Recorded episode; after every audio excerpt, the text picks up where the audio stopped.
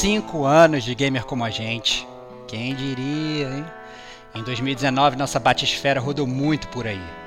Passemos por Manhattan pendurados em teias de múltiplas personalidades. Exercitamos a violência de nossas negras almas por duas vezes, sem nunca deixar de curtir os clássicos, ainda que hoje eles sejam mini. Em nossos campos de batalha, debaixo de chuvas pesadas e divididos entre duas almas, percebemos que a odisseia de um assassino pode acabar graças a um bafo selvagem.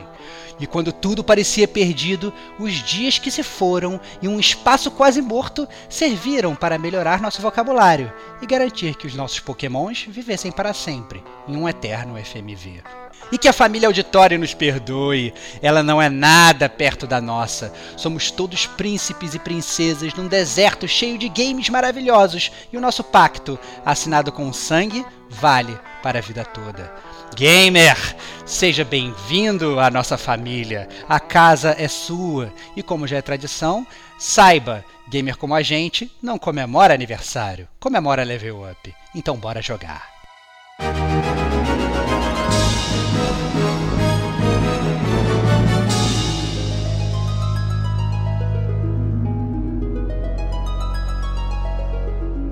Este é o gamer como a gente.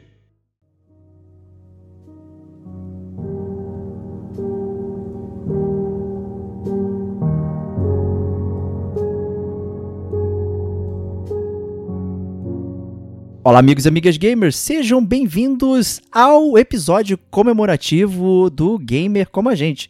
Eu sou o Diego Ferreira, estou aqui na companhia de Rodrigo Estevão. Cara, que felicidade completar cinco anos ao seu lado, meu grande amigo, cara. Level up, cara. Olha aí. Mais um. É uma, uma tradição aí do Gamer Com a Gente, muito feliz é, de começar o ano assim, obviamente, né, a gente já começou o ano com Gamer Como a Gente News, que é a nossa tradição principal aí de começar o ano com notícias, o mês com notícias, mas também já é a nossa tradição aí há cinco anos de fazer o nosso Level Up, né, o nosso podcast de comemoração. Muito feliz, né, é, de estar do seu lado ao longo de toda essa jornada, meu grande amigo Diego. Pois é, né? Na verdade, a gente está junto desde 2008, né? Ou 2009? 2008, eu acho. Que 2008, é, 2008, né? É. Pois é, né? Mas fazendo o podcast aqui desde 2014, acho que o aniversário do Gamer Como a Gente ele foi concebido em 2014, né? Quando a gente começou a gravar, né? Os programas e tal e orquestrar o, o, site e tudo mais. Mas o primeiro programa saiu efetivamente em 31 de janeiro de 2015, né, com Final Fantasy VII, né, nosso primeiro programa. É, então, é, começando bem aí com o pé direito nesta box. É isso aí, cara. O jogo, jogo que nos uniu com amigos, cara. É, foi o jogo que sacramentou o início do podcast. E, e, é o jogo que provavelmente vai sacramentar o fim do podcast quando sair o remake a gente brigar por causa do jogo. é, não, mentira. É. A gente vai concordar que vai ser uma bomba, né? Então, tá é, tranquilo. Não, não, que isso, cara. Bom, olha só, já tá, já tá rindo briga, hein, cara. Mas, Opa! É, mas eu acho que assim, é uma, uma, grande jornada e eu acho que a gente tem né, que agradecer a, principalmente aí aos ouvintes. Né? A, a gente começou a fazer o gamer como a gente e a gente faz, né, ainda, né, como hobby, a gente não ganha nada como com, com, com, com, com, com programa, nem nada, com podcast, nem nada. Mas a gente se diverte bastante, a gente se diverte bastante trocando ideia, a gente fez amizade com vários ouvintes, é, a, a família do Gamer Como a gente cresceu bastante, né, ao longo de todos esses anos, né. Então, eu acho que é muito legal né, é, ver todo esse crescimento, a mudança dos episódios, a forma como a gente conseguiu fazer e tal. E eu fico bastante feliz de ver todo esse crescimento aí. E em breve, cara, em breve já vamos estar né, sem fraldas, aprendendo a escrever e a ler. Né? Tô, tô ansioso para entrar no CA com seis anos, mas ainda estamos, ainda estamos no quinto. Nem existe mais CA, né, cara? Agora sim. Não, na primeira série, né? Olha lá, viu? Eu já eu tô, tô, muito velho, cara, nem sei mais essas coisas. tô ansioso, cara, para aprender a ler e escrever né? Mas, mas é isso, é isso. É o quinto ano do Gamer como a gente, é para todos nós e para vocês aí, parabéns também que acompanham a gente aí. Talvez há menos tempo, talvez né, é, desde o início da jornada, mas de qualquer forma o backlog é extenso, caso você queira escutar aí todos esses cinco anos de podcast que a gente tem. Isso aí, você é sempre bem-vindo quando chega alguém como a gente, né? Seja se veio no primeirão ou agora, né? Então a gente sempre agradece os ouvintes aí, muito obrigado. É, a gente recebeu vários, vários, é, lá principalmente no Instagram, né, de pessoas tagueando a gente dizendo que foi top one do Spotify que eles ouviram de podcast do ano. Isso foi, sabe, glorioso, assim, pra gente. É, muito, cara, me sinto honrado de você separar o seu tempo e parar pra ouvir a gente, né, falar durante lá uma hora, duas horas, três horas às vezes e tal. Isso aí é muito, muito sei lá, honorífico. Eu fico muito feliz de poder estar na vida de vocês aí. E também a galera que escreve, né? Você parar também. As pessoas não, não escrevem nem no zap direito, né? As mensagens são todas com emoticon, memes, GIFs, né? E os nossos é. ouvintes mandam e-mails quilométricos, né, Starbox? É, exatamente. É muito legal ver, na verdade, esses e-mails. A gente se diverte, a gente dá risada.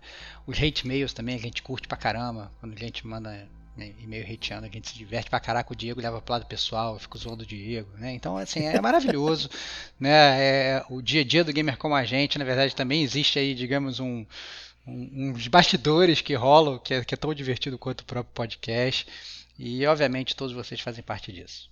Isso aí.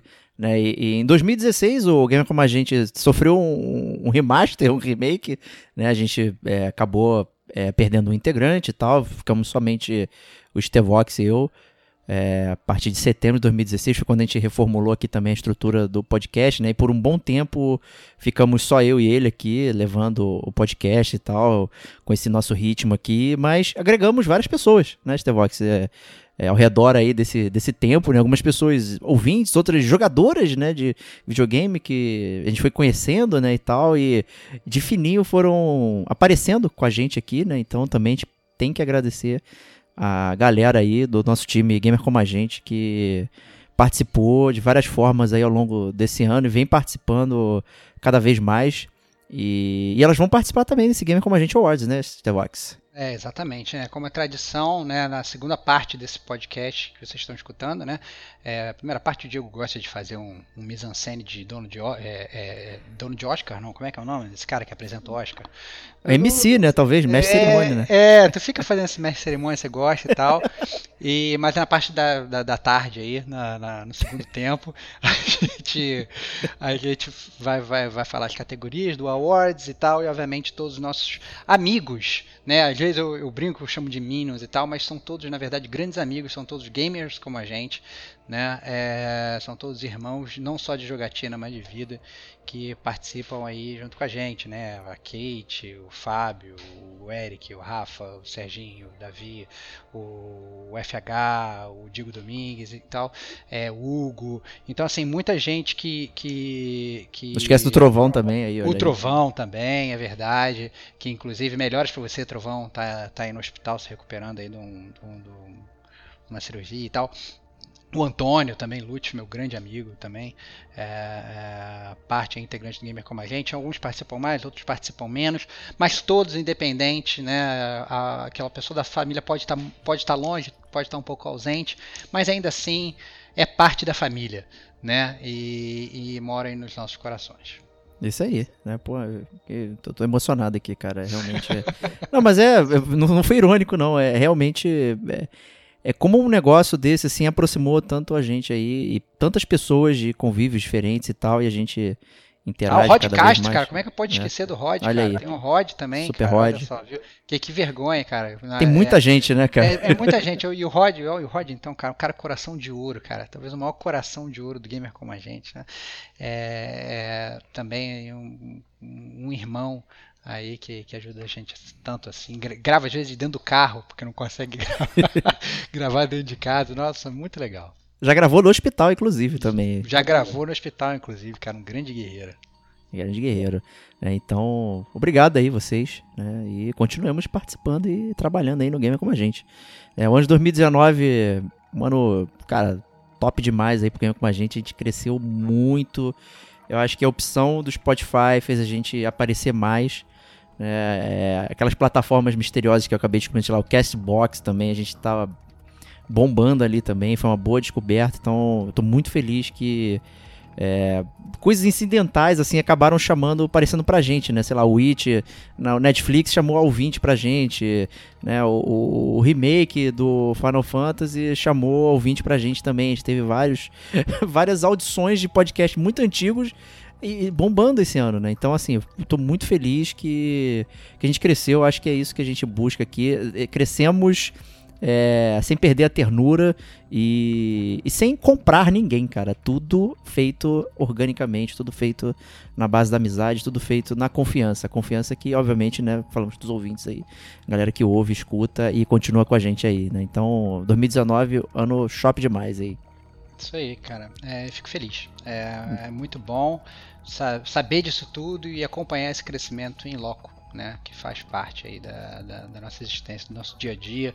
É, é, parte, na verdade, da nossa rotina, né? É gravar podcast na segunda-feira, editar ao longo da semana, fazer capinha, discutir pauta, né? São, é, é aquele hobby que deixa a gente um pouco mais leve, né? Nessa vida tão atribulada que a gente tem. Isso aí, né? E eu gosto também de falar as estatísticas, né? Algumas curiosidades e tal. É, nosso top download do feed foi, acho que foi o grande campeão de todos os tempos. É, foi o Detonando Agora, número 27, que foi o DLC 63, já são muitos números.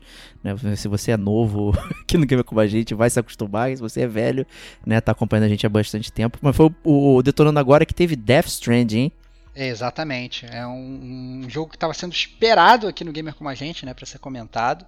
E um podcast que infelizmente não tive o prazer de participar, mas também não tive o prazer de jogar o Death Stranding até agora.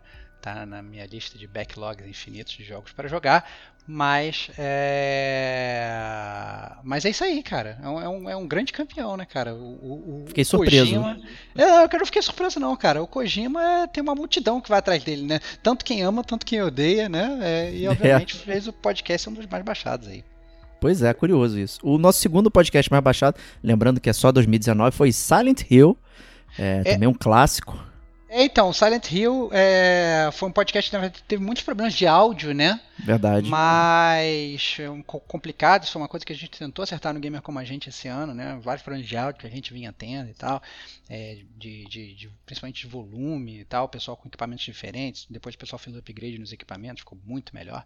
É, e o Silent Hill foi um, um um podcast que apesar de sofrer bastante com isso, foi muito divertido de fazer e, e volta e meia a gente descobre, na verdade, que quando a gente volta para esses jogos um pouco mais antigos, o quão é, divertido é, né? E, quão, e, e na verdade, com, como é que funciona a nossa audiência, de escutar com a gente, né? De, de, de, de voltar um pouco né, para o passado e falar um pouco sobre os jogos mais antigos, né? Então não é só de jogos novos que o gamer como a gente sobrevive.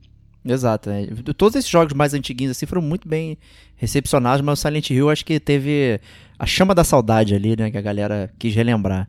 Então tá aí em segundo lugar. O terceiro lugar foi outro Detonando Agora, o Detonando Agora número 28, ou seja, veio em seguida do Death Stranding, que foi um Detonando Agora que teve Star Wars lá, Fallen Order lá. Então é também no momento, né? Hit, né? Outro big hit, né, é, é, do momento. A gente falou também do Fire Emblem nesse, nesse detonando, falamos do Disco Elysium e tal.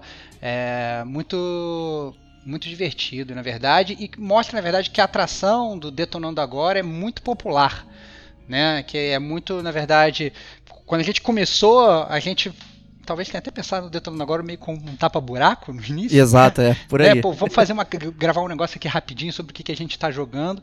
E obviamente, né, o negócio cresceu aí é, absurdamente. Então a gente já tem várias edições aí do Detonando Agora, sempre né, dando um, um, enfoque naquele jogo que a gente está detonando no momento. Então, muito, muito divertido. E obviamente, para esse ano de 2020, a atração continua firme e forte. Isso aí. É...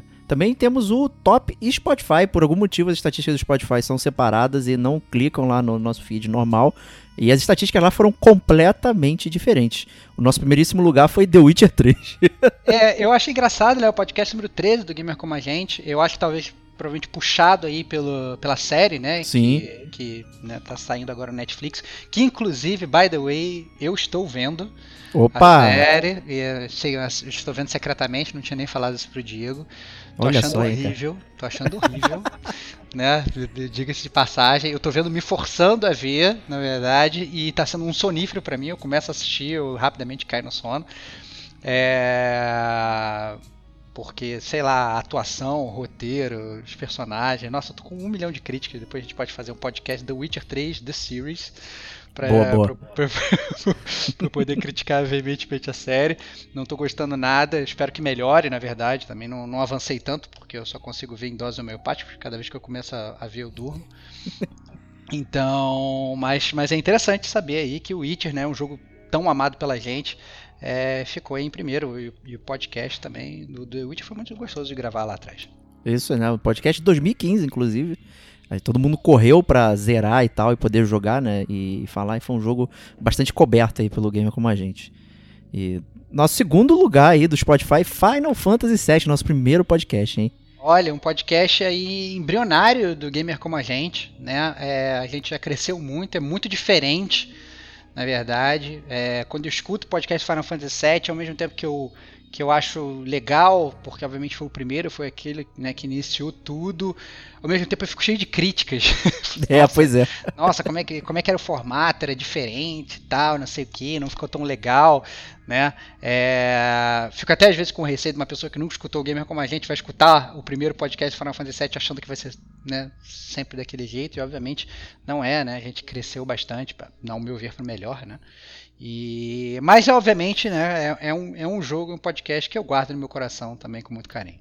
Exato, né? É, é só de ouvir o segundo podcast, você já vê como é diferente, né, do primeiro, é, né? Exatamente. A gente, a gente, realmente aprendeu com os erros e tal, e mudamos o formato, mudamos algumas coisinhas, e dali foi só em diante mudando, né? Então, bastante legal aí.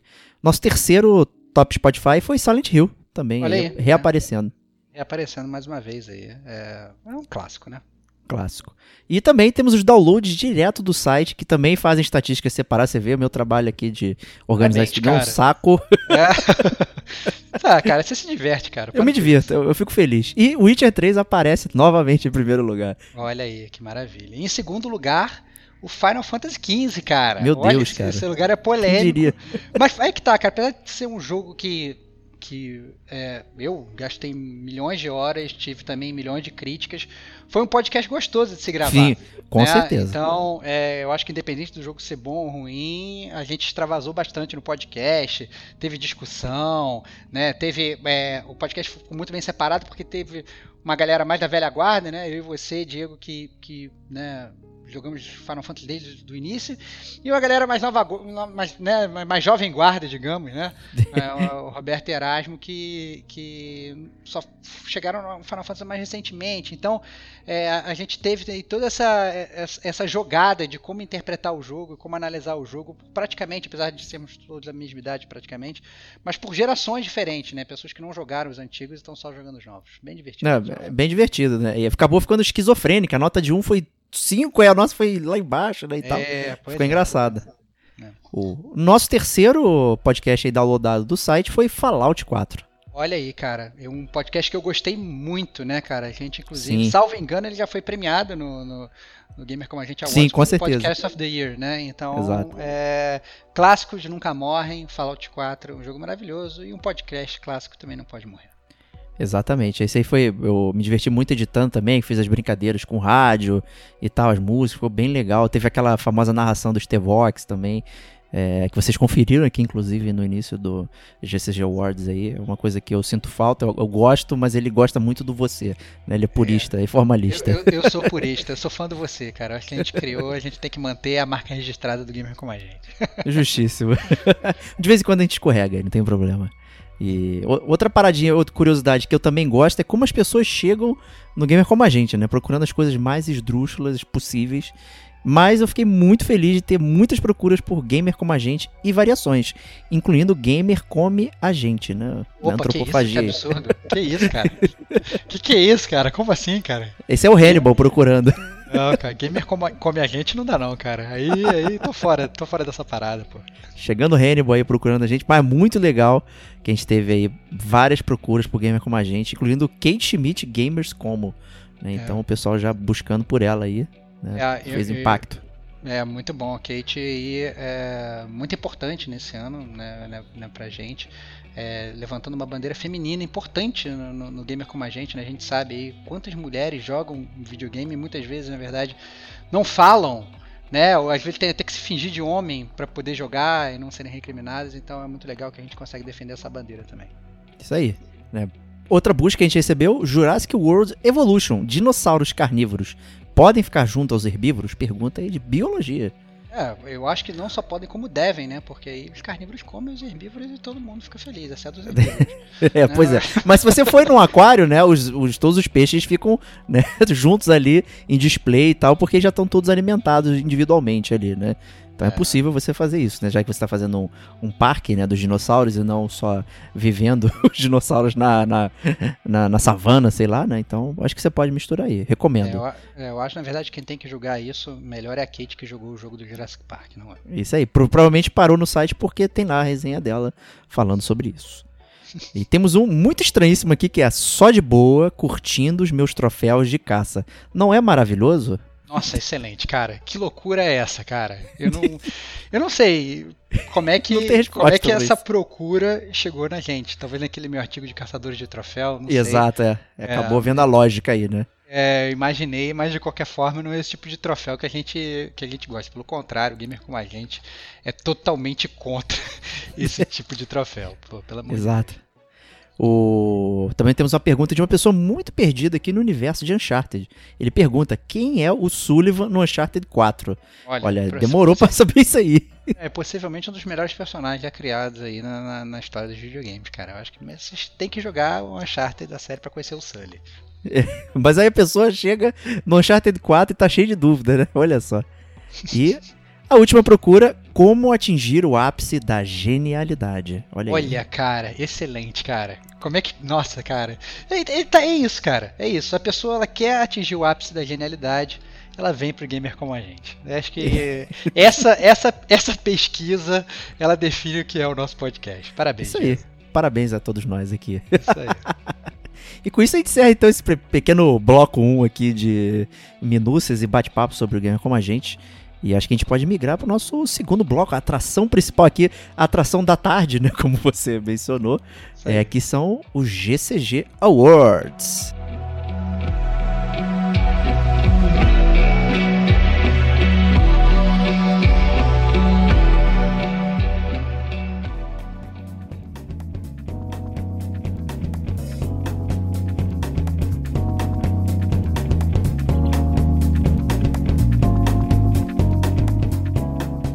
Eu acho que para falar do, do GCG Awards, né, obviamente foi uma, uma, o prêmio que a gente criou aqui para o gamer como a gente, é, mas a gente tem que é, explicar um pouco de como é que funciona o GCG Awards, né? Porque o GCG Awards, o Gamer como a gente Awards, é o prêmio principal da indústria dos videogames, entendeu? Esse é o prêmio real. Tem gente que fala que é o GOTY, Game Awards e tal isso não, não diz nada, né, Diego? Que Exato. o verdadeiro prêmio é o GCG Awards. Então, a gente sabe que o gamer, o, o, o gamer que é gamer como a gente, ele muitas vezes ele não consegue jogar o jogo no lançamento. O gamer como a gente, ele tem um backlog gigantesco. O gamer como a gente tem que conciliar trabalho, família, estudos.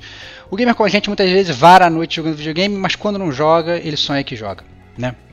E, e para as regras do gamer, para as regras do, do, Gamer Como a Gente Awards serem justas, a gente desce um pouco mais para a realidade, né? Então, ao invés da gente premiar os jogos que saíram esse ano, a gente premia os jogos que a gente jogou esse ano tendo ele saído ou não em 2019. Né?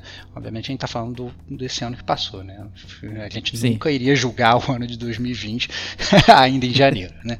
Então a ideia é, é, é, mais ou menos essa. E obviamente né, o Gamer Como a Gente Awards, ele, você tem que entender que é uma premiação, antes de tudo, para você, né, que está escutando a gente, né, que acompanhou a gente aí durante esse ano todo, né, que, que, que entra aí toda semana para escutar esse bate-papo, que manda e-mail pro Gamer Como a Gente, que deixa comentário, que me manda mensagem de private na PSN me pedindo jogo de graça, que obviamente não tem como dar. Alguém e, pediu isso? É, é, pois é, né, cara? Co coisas, co coisas, coisas que a gente, que a gente recebe. Eu Você nem, nunca cara, revelou isso, cara. Cara, mas eu percebi recentemente, na verdade, depois do nosso Gamer Como a Gente News, eu tava centrando pelo PS4 há mó tempão, né? Aí eu entrei pelo aplicativo do celular para provar as solicitações de amizade. E aí eu achei as mensagens bizarras. É, tipo essas assim. Então, é muito, muito engraçado. Bom, excelente, né? e é isso. E aí a gente pode começar aí o nosso Gamer Como a Gente Awards com a primeira categoria, que é o Podcast of the Year. O que é, que é essa categoria aí, Diego? Cara, essa é a categoria autoindulgência aqui do Gamer Como a Gente, onde a gente premia a nós mesmos. Eu acho que. Por que não? Afinal, é um puta trabalho que a gente tem, né? É, é, divertido fazer, é divertido estar aqui semanalmente falando e tal. Só que isso tem um custo né, operacional aqui nosso, tanto de monetário para pagar as coisas, como, né, de custo de vida e tal. A gente tem que parar a nossa vida, é, se arrumar aqui, os horários às vezes não são muito bons e tal. Então, por que, que a gente não pode né, falar bem sobre nós mesmos? Né? Isso não tem nenhum, nenhum problema. Então, eu acho que essa é a categoria que representa o quão feliz a gente ficou com o nosso próprio trabalho durante esse ano. Eu acho que é, é indicativo disso. Exatamente. E na verdade, no Podcast of the Year, a gente acaba escolhendo o podcast do Gamer Como a Gente que a gente mais gostou de gravar. Né? É essencialmente isso. Né? Então a gente premia aí o podcast que foi mais divertido. E aí a gente opta pelos mais é, é, variados critérios, né? O jogo que a gente mais gostou de falar, ou a, ou a edição que a gente mais gostou. Anyway, tem cada um e a gente vai manter, né? Só para antes a gente falar aí o, o ganhador. Os ganhadores a gente faz, na verdade, uma coisa muito democrática, né? Que a gente chamou um convidado para dar o voto dele é, e depois eu e o Diego damos os nossos votos, né, separados, que não precisam ser, obviamente, o mesmo podcast, mas a gente fala quem são os nossos campeões e justifica. Né, Diego? Falei alguma coisa Exato. errada? Não, não, na verdade, é, a ideia é justamente não ter um consenso entre mim e o Stevox. Já aconteceu algumas uhum. vezes de a gente concordar na mesma categoria, em geral no podcast of the year, por algum Engraçado. motivo, mas, né? Mas, é, em geral, a gente não concorda ou não escolheu a mesma coisa. Pô, e eu acho que isso que é interessante, porque a gente oferece, então, vários pontos de vista pra galera, né? Então, eu acho que isso que é o, é o legal aqui. Então, a gente não debate e chega a uma conclusão para poder colocar aqui, né? Então, cada um escolhe o seu, né? E... Exatamente. Isso que é democrático. Exatamente. E então, é, sem mais delongas, né, para ajudar a gente com essa categoria do Podcast of the Year, eu gostaria de chamar nosso queridíssimo Kratos de Irajá, o verdadeiro Invisible Gamer do, do Gamer Como a Gente, com mais de duas mil horas de jogo no PS4 sem nunca aparecer online, Fábio Sagaz. Seja bem-vindo, meu amigo. Qual é o seu Podcast of the Year? Olá, pessoal. Aqui quem fala é o Fábio Sagaz. Eu estou aqui para dar meu voto na categoria Podcast do Ano. Para essa categoria, meu voto vai para o GCG Podcast 85 Prince of Persia. E minha opinião para esse cast não se deu pelo jogo em si, mas sim por notar a paixão com que a dupla clássica do GCG, Diego e Estevão, falam do jogo. O amor demonstrado pela dupla ao lembrar dos seus momentos de gameplay é evidente e contagiante. Foi um cast realmente muito gostoso de se ouvir. Bem, é isso, meus amigos. Um grande abraço e até a próxima. Olha aí, hein? Como a gente disse, né? A questão dos critérios, né? O critério dele não foi sobre o jogo, mas foi sobre o nosso engajamento, né? E você. Eu achei muito isso legal. interessante. É, muito divertido, na verdade. E, e também foi um, foi um podcast que eu gostei muito de gravar, cara. Verdade. É, é, foi muito divertido. E o fato também de não ser um jogo muito. É, talvez comercial, né? É, e que passou debaixo do radar de muita gente, é, meio que reativou memórias e sensações enquanto eu jogava e obviamente a minha sinergia com o Diego, né? A gente chegou a conversar sobre esse jogo lá atrás, né? Sim. Quando a gente jogou o jogo e tal. E, e aí poder gravar sobre ele, né? Foi, foi muito, muito divertido. É, fiquei muito feliz realmente aí, essa, essa sinergia aí foi boa, realmente. Então, obrigado aí, Fábio, por por nos prestigiar, né? Ficamos bastante felizes aí. É, exatamente. E... Posso eu agora? Então. Claro. então tá. É, eu vou te falar que essa talvez tenha sido a categoria mais difícil para mim. Tá né? Eu, eu cheguei num, num, num, num top 2, eu diria. Tá bom. É, então vou dar uma menção honrosa, na verdade, pro Glossário Gamer. Boa. F foi um podcast que eu gostei muito de gravar também, também com você, onde a gente na verdade falou sobre as, é, as expressões do mundo gamer, né? Então muitas vezes a gente fala várias coisas, usa vários termos em inglês e tal, e, e isso às vezes passa, na verdade, pelos ouvidos das pessoas, as pessoas às vezes repetem até sem nem saber o que, que a gente está falando. Então, quando a gente gravou o podcast número 80, o Glossário Gamer, foi muito divertido. Entretanto, esse não é o meu podcast of the year, né? Ele é o meu runner-up. Na verdade, meu podcast of the year é o podcast número 69 do, do Gamer Como a Gente, Dark Souls, cara. Opa! É uma série consagrada, uma série que eu amo. O primeiro jogo ali da, da série que abriu portas, na verdade, para muita gente. Uma zona de spoilers no podcast super recheada.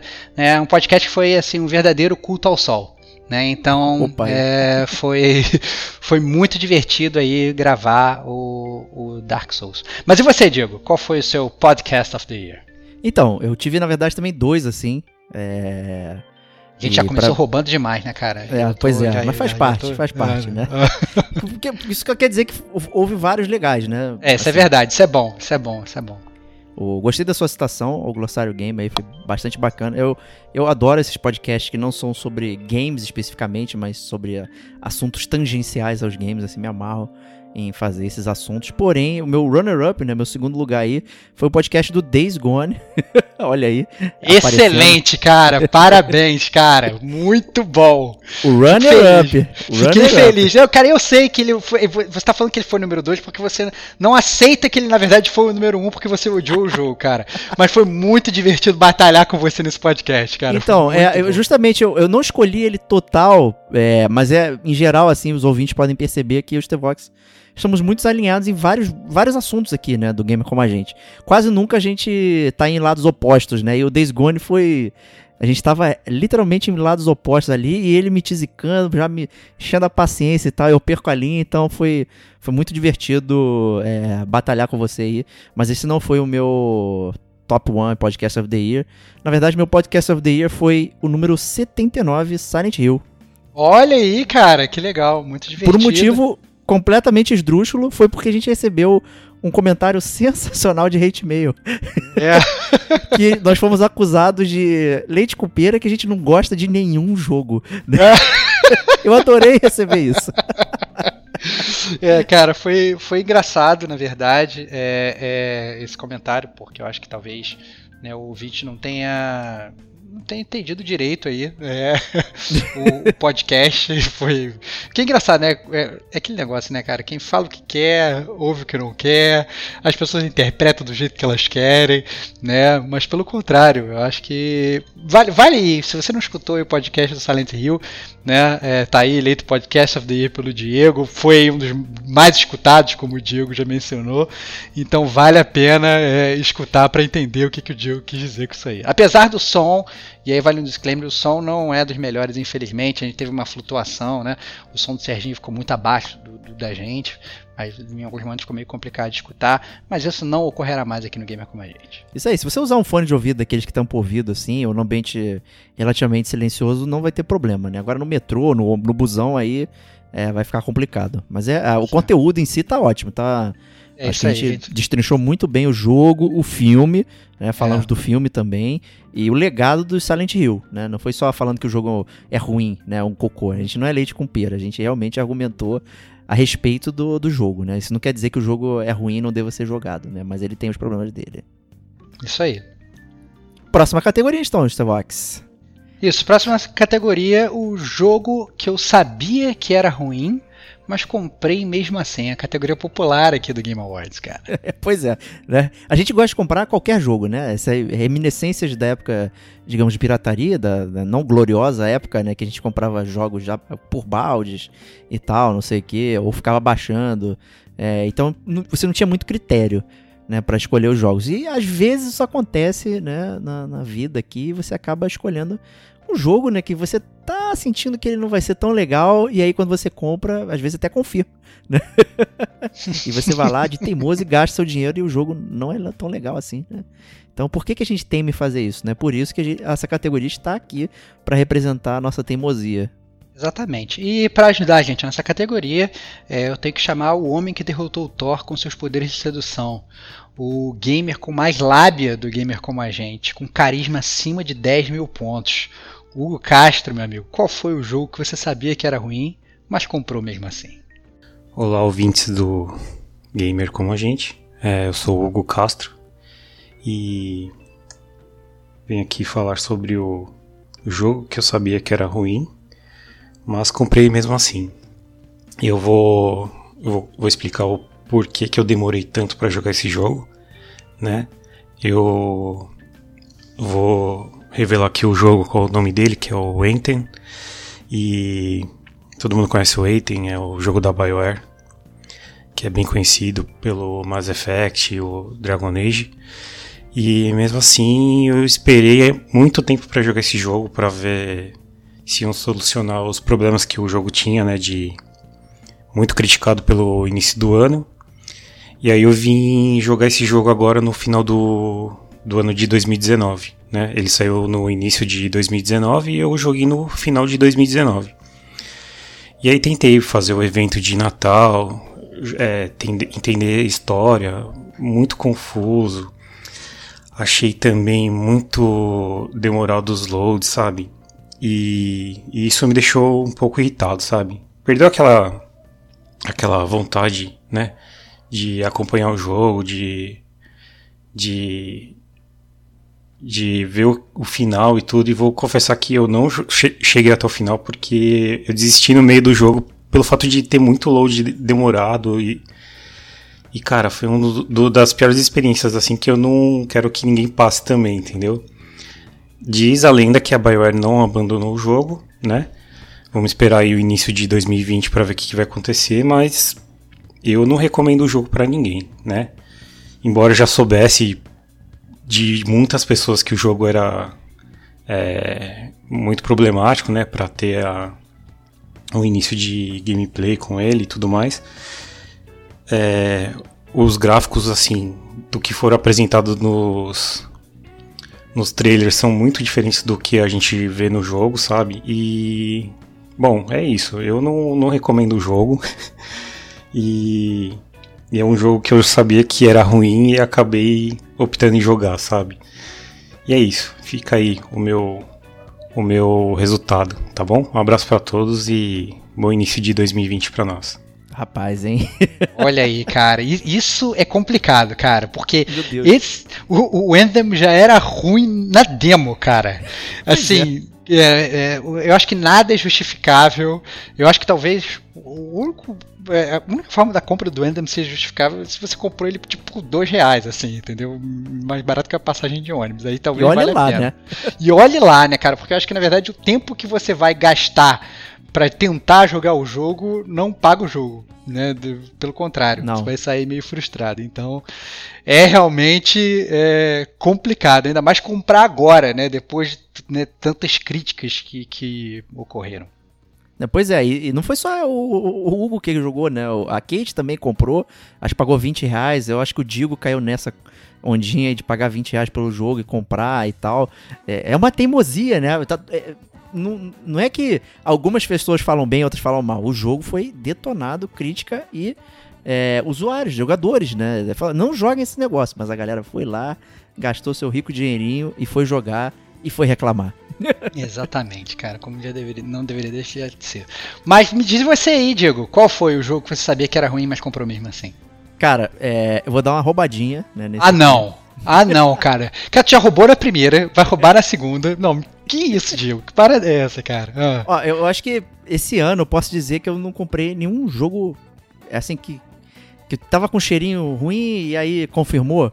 É, uhum. Não teve isso. Eu, eu, realmente escolhi muito bem os jogos que eu comprei. Entretanto, eu quero dizer da roubadinha, é, porque eu vou falar de Days Gone, olha aí. Ah, cara, que absurdo. Não, para com isso. Não, aí é que traição, cara. Não, Vai ganhar um prêmio Days, ele de novo. O, aqui, o Days Gone ele não, ele não é ruim, cara. Ele é cara, é olha caceta, só, era, cara. era notório que eu não queria jogar esse jogo. Eu tava. Todo mundo ouviu o Gamer Como a gente, eu vinha falando, não vou jogar, não quero. Acho que tá uma bomba, zero expectativa. Não obstante, a gente ganhou uma cópia lá da Sony, do Days Gone. E aí ficou com o Stevox. Né? E pra gente jogar ao mesmo tempo, a gente resolveu também rachar uma segunda cópia do jogo é. pra gente poder jogar simultaneamente e poder fazer aquela resenha que vocês ouviram aí no podcast. Então eu acabei comprando, né, de, é, mesmo sem querer aí, um jogo que eu sabia que era ruim, né? Mas. Tá cara, é certo que o jogo é espetacular, cara. Não Essa é, é cara! cara, é, então, é, eu vou. Eu, eu, essa categoria para mim ela é muito difícil, porque na verdade, essencialmente, não, eu não, não, não comprei nenhum jogo ruim, porque esse ano eu comprei pouquíssimos jogos. É muito então, triste isso, hein? É, então os jogos que eu comprei eles foram realmente tiros certos. Mas teve um jogo que eu ganhei de presente que eu já Opa. sabia que ele era ruim. né? Que é, é, que na verdade foi um jogo que eu, que eu que eu já tinha inclusive escutado o podcast do Gamer como a gente, né? Eu já tinha escutado as resenhas ali do, do meu amigo Diego, da minha, da minha amiga Kate. E na verdade eu estou falando do Assassin's Creed Odyssey, né? É, que é impressionante. O meu PS4 ele, ele meio que tem alergia a jogo ruim. E ele cuspiu o Blu-ray, inclusive não me deixou nem jogar o tutorial, né? Então eu achei até engraçado isso. É, acabou que foi um jogo que foi super criticado. Eu ainda gostaria de poder continuar jogando para poder ter a minha própria opinião, mas infelizmente o meu PS4 ele não, não me permite, essa é a verdade. Bom, eu como sou sadomasoquista, saiu naquelas estatísticas do Playstation, né? A Sea Odyssey foi o jogo mais jogado meu do ano no Playstation. Olha aí, ó, olha aí, olha aí. É, você, você é masoquista mesmo, cara. É assim que funciona.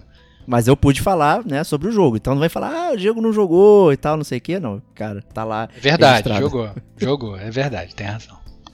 E com isso a gente migra para nossa próxima categoria, surpresa do ano, né? Aquele aquele jogo inesperado, né? Porque em, em geral, né, o ano começa, aí você tem, né, os tiros certos, aqueles lançamentos que você já sabe e tal, né? Os nomes estão ali, mas sempre passa algum jogo embaixo do radar, aquele jogo que você não estava esperando, nem sabia o nome, de repente descobre e é aquela gema que praticamente substitui todos os outros jogos que estavam na sua lista, né? Então isso é essa é a categoria surpresa do ano.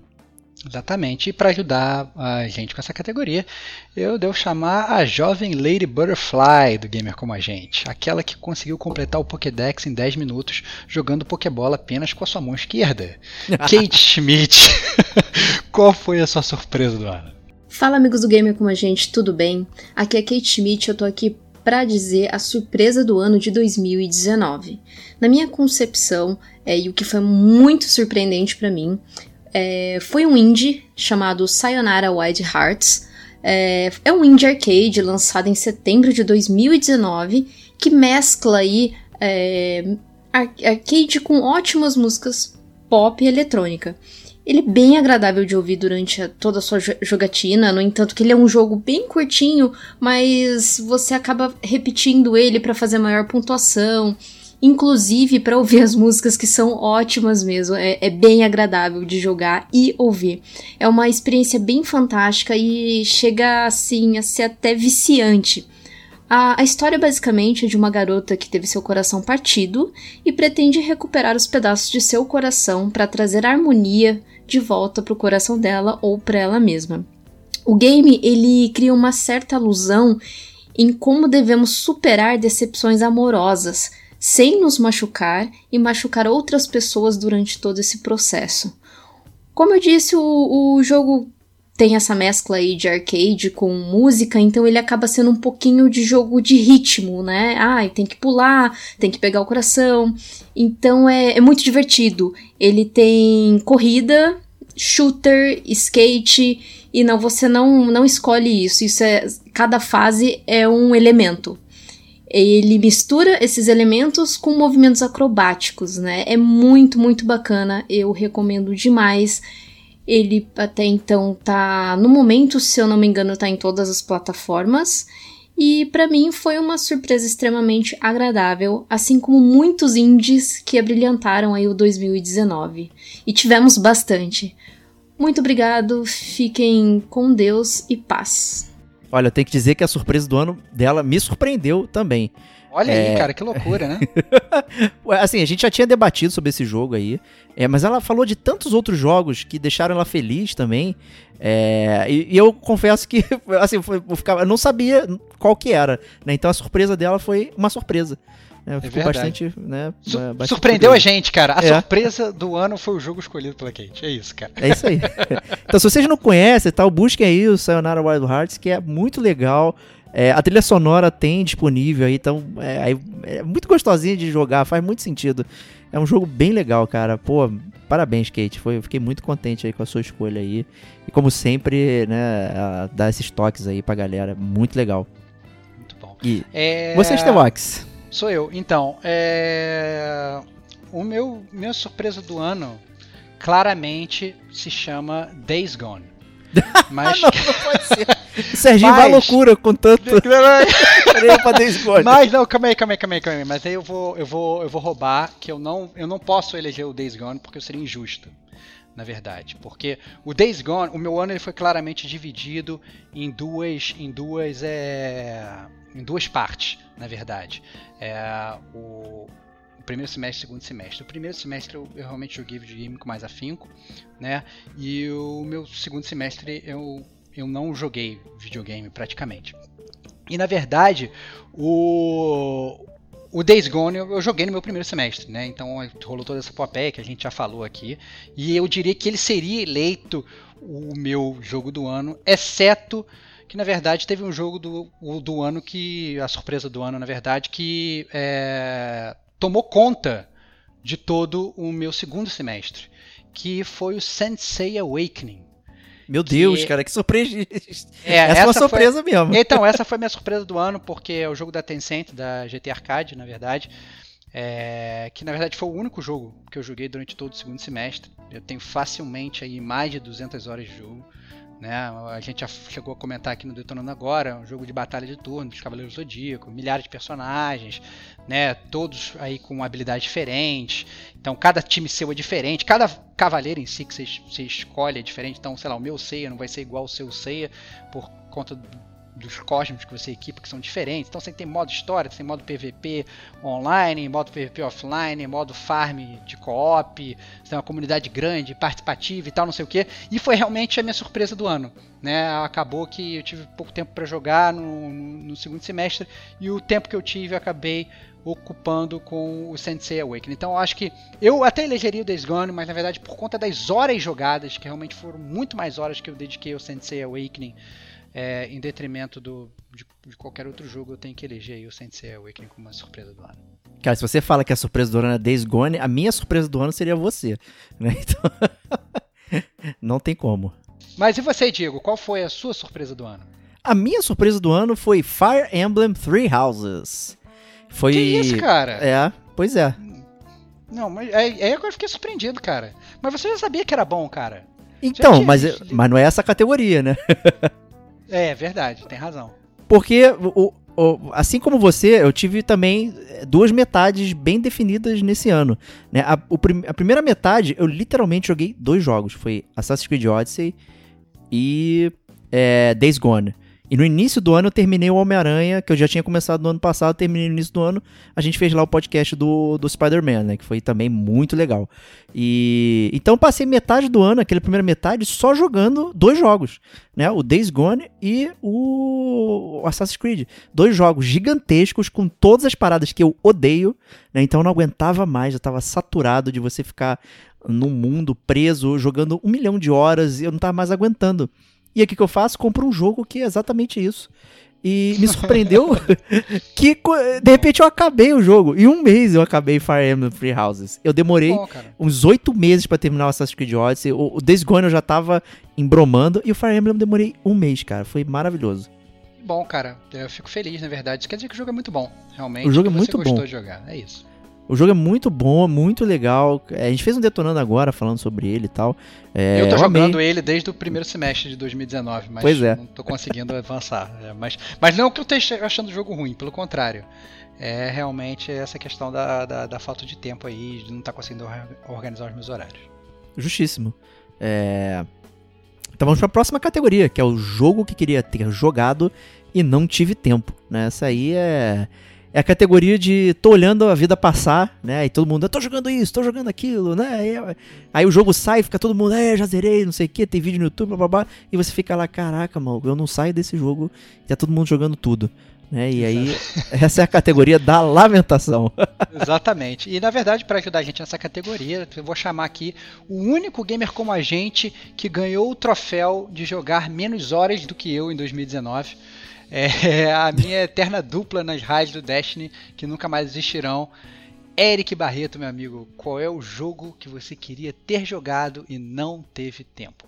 Fala aí, amigos e amigas gamers, tudo bem? Bom, aqui quem fala é o Eric. Bom, nesse ano de 2019 eu fiquei com a categoria jogo que queria ter jogado e não tive tempo. 2019 foi um ano bastante complicado para mim e eu realmente não tive tempo de jogar nada, então eu tenho uma lista infinitamente gigante. Então, jogos, expansões, eu não joguei nada, absolutamente nada. O único jogo que eu consegui zerar esse ano foi um jogo que eu já tinha começado há muito tempo, que foi o Mad Max. Para vocês terem ideia de quão difícil foi esse ano para mim, então é... é isso, por isso dessa da, da escolha dessa categoria, tá? Bom, como eu não posso falar de Destiny, eu já sofri uma certa censura pelo nosso anfitrião Diego. Então, o jogo que eu queria ter jogado e não tive tempo, sem dúvida, foi Sekiro Shadows Die Twice. É, esse jogo ele teve um DLC que ele foi é, falado, foi comentado dele no DLC número 53, detonando agora a parte 22. É um jogo que eu vi alguns vídeos, eu vi alguns comentários, eu ouvi o podcast. Então é algo que me cativou um desejo de jogar, mesmo não tendo o tempo necessário para isso, pelo por vários fatores, gráfico que ele ele é muito bonito, a mecânica do jogo, a dificuldade que ele traz. Então todo esse contexto me gerou uma vontade inexplicável de jogar. Acho que eu nunca joguei nenhum jogo que seja nesse, nesse estilo. É, e esse, por vários, uma combinação de fatores, me fez desejar muito ele. Então, 2019 eu tive essa decepção de não conseguir ainda jogá-lo, mas em breve eu sei que eu vou ter um tempinho, eu vou fazer questão de jogar esse jogo e depois poder com comentar mais aqui em alguma outra oportunidade. É isso, galera. Valeu. Obrigado. Até mais. Hum, boa escolha, hein? Boa escolha, ótima escolha, cara. Eu diria que, inclusive, é um, um, jogo que todo mundo que tem oportunidade tem que jogar e tem que arranjar tempo para jogar esse jogo. pois é. Até eu, né, que tenho medo e, e essas inclusive, coisas. Demais, né? inclusive você, cara. Porque eu sei que, na verdade, você é um grande, na verdade, cara que se diz aí, averso aí, as, é, a, a, a, série Souls e tal, fala que é muito difícil e tal, lá, lá, lá, lá, mas eu sei que você tem um secret pleasure de ir lá e morrer é, várias vezes. É, a prova disso é que você tá aí firme e forte tentando terminar o Dark Souls 3, cara. Me deixa pois é. Orgulhoso. Mas... eu acho que eu tenho a versão, na verdade, eu acho que eu tô com preguiça de aprender os novos sistemas. É, porque, Entendi. voltando até um pouquinho na categoria anterior que eu falei de você ficar muito tempo nos jogos, você acaba acostumado com aquela maneira. E de repente, quando você corta aquilo e vai para um próximo, e ele é completamente diferente, é tudo diferente, aí me dá uma, uma canseirinha. Vou te enganar, Entendi. não. Ah, mas não tem problema, cara. Você vai chegar lá. Vamos com calma. Mas de qualquer Vamos forma, me fala você, cara. É, qual foi o jogo que você queria ter jogado em 2019 e não teve tempo? Cara, esse foi por um triz, sabe? É, foi um jogo que que eu gostei muito, de, já, já, já tava na minha lista, com certeza, é, uhum. que é o Control. Olha aí, sabe, cara, sabia que você ia votar no Control, cara. Eu tinha certeza, cara. Porque eu, a, a, eu, assim, acabou, eu acabei o Fire Emblem, né? Já tava, eu não tinha mais nenhum jogo grande jogando, né? É, uhum. Tava ali numa boa. Aí eu conversando com a Kate e tal, aí, pô, todo mundo empolgado, né? Todo mundo jogando, né? O, o, o Control falando bem e tal, o Rafa. Pessoal o Rafa do Uva The Game também. É. Jogando. É todo mundo. A gente fez, fez, um detonando agora, né? Falando sobre control e tal. E era um jogo que eu já queria jogar, né? Então a Kate fez uma benevolência de me emprestar o jogo, mandou aí via correio, chegou até mim. Eu comecei o jogo, joguei bastante dele. É, comecei em novembro, inclusive, ou seja, daria para eu terminá-lo. É, mas eu não consegui, infelizmente, não joguei todo, porque meu PS deu pau, aí eu perdi tudo. Aí quando fui recomeçar, já, aí o ano já foi acabando, então infelizmente eu não pude é, jogar ele tanto quanto eu gostaria, por isso que ele entra nessa categoria. É, eu fico feliz e triste, né? Mas é, esse é o jogo que eu queria ter me dedicado bastante a ele, mas não deu. Então, Control. Muito bom. É... No meu caso, eu acho que essa foi a categoria que eu tive menos dificuldade. É... Claramente, o jogo que eu queria ter jogado e não tive tempo se chama Death Stranding, cara. Olha aí. É, é, a pérola do Kojima, né, que ainda não foi tocada por mim. E por conta disso, os ouvintes do Gamer Como a Gente ainda não ouviram todas as minhas ácidas críticas sobre o jogo. Então. Inclusive, é... a gente recebeu mais uma cartinha de ouvinte falando do Death Stranding, hein? Exatamente. Próximo não, news. Não, já, já, já fui cobrado várias vezes e tal pelos ouvintes do Gamer Como a Gente pra jogar o jogo. Nem comprar o jogo eu comprei ainda. tem que parar pra comprar o jogo e tal, pra ter tempo para jogar. Tá no meu to-do, vai ocorrer. Então, Death Stranding vai nascer em 2020. Não sei quando, mas esse ano sai. Opa, a, Clay, a Kate já platinou também. A, a Kate não tem nenhum jogo que ela poderia botar aqui, né? O jogo queria Exatamente. ter jogado, não tive tempo. Porque ela jogou tudo e platinou. Jogou tudo. Pô. Arranja tempo, cara. Não sei como. ela compra, ela que... compra horas do dia em DLC, cara. É, é, é, pois é.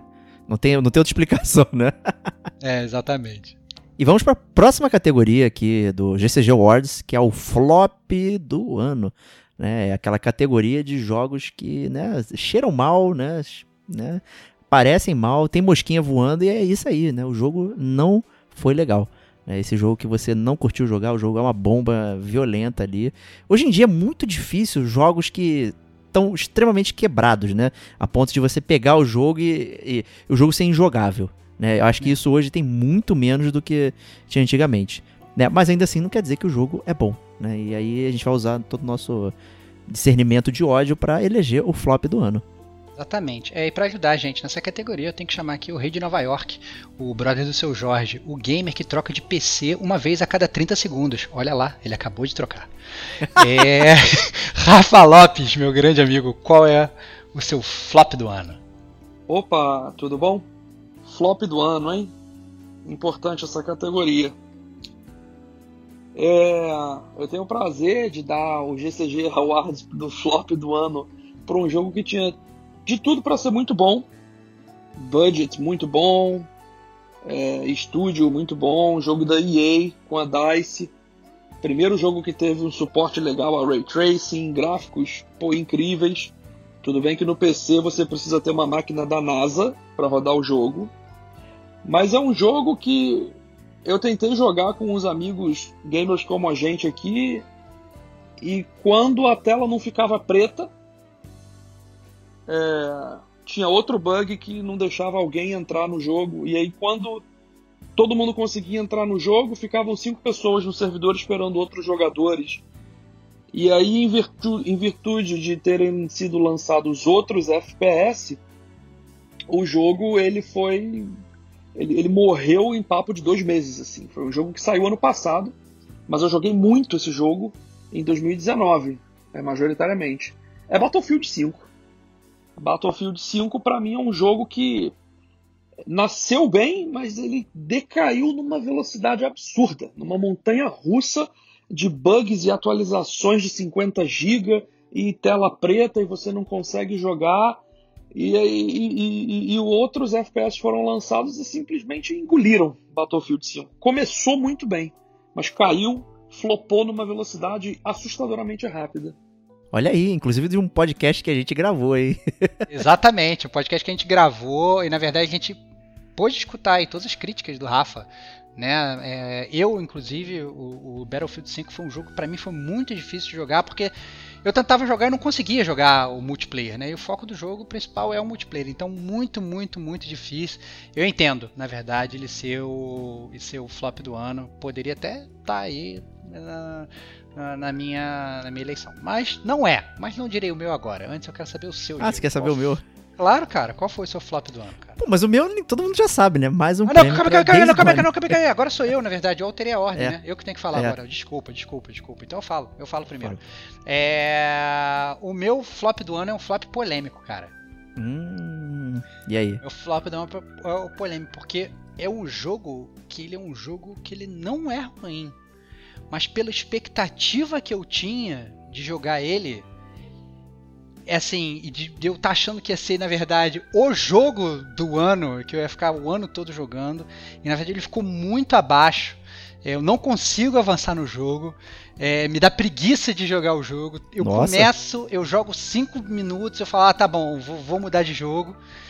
Esse jogo é o meu flop do ano, cara. E eu fico muito triste em dizer que meu flop do ano se chama Red Dead Redemption 2, cara. Que isso, rapaz. É, cara, é um jogo que eu gosto. Eu, quando eu, quando eu tô jogando, eu, eu gosto, mas eu não consigo avançar. Foi um jogo que meio que é, a, multi, a comunidade do multiplayer dele também não vingou. Na verdade, a gente começou a jogar, a parada meio que não funcionava direito, não tinha missão para fazer e tal. E eu tô parado lá, sei lá, no, no, no capítulo 2 há milhões de anos. Era um jogo que eu, a gente comentou aqui várias vezes que eu tava é, querendo jogar. É um jogo que eu amaria amar, na verdade, mas a verdade é que o jogo não clicou. Eu espero que depois eu ainda volte, ainda clique de alguma forma, mas é um jogo que eu tenho preguiça de começar. Então, e não é ruim o jogo. O jogo tem um roteiro bom, o jogo tem um gameplay bom, o jogo tem personagens bons, o jogo tem um, um, um na verdade, um, um, um, cenário, né, um ambiente que me agrada, tem um gameplay maneiro, só que eu não consigo jogar, eu não entendo porquê. Então, dada a expectativa que eu tinha, que ele ia ser o meu jogo do ano, ele acabou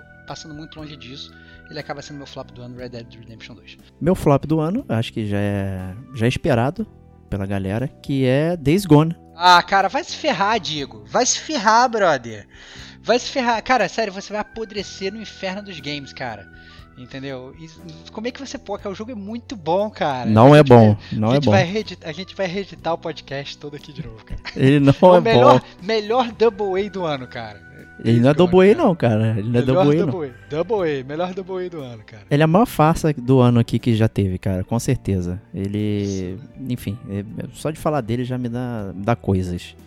É, é um facsímile de tudo que existe nos jogos de mundo aberto. Ele tenta ah, me enganar tá. com cenas emocionantes que não são, tem coisas absurdas. Enfim, não, cara, é um jogo que eu odiei jogar, sério.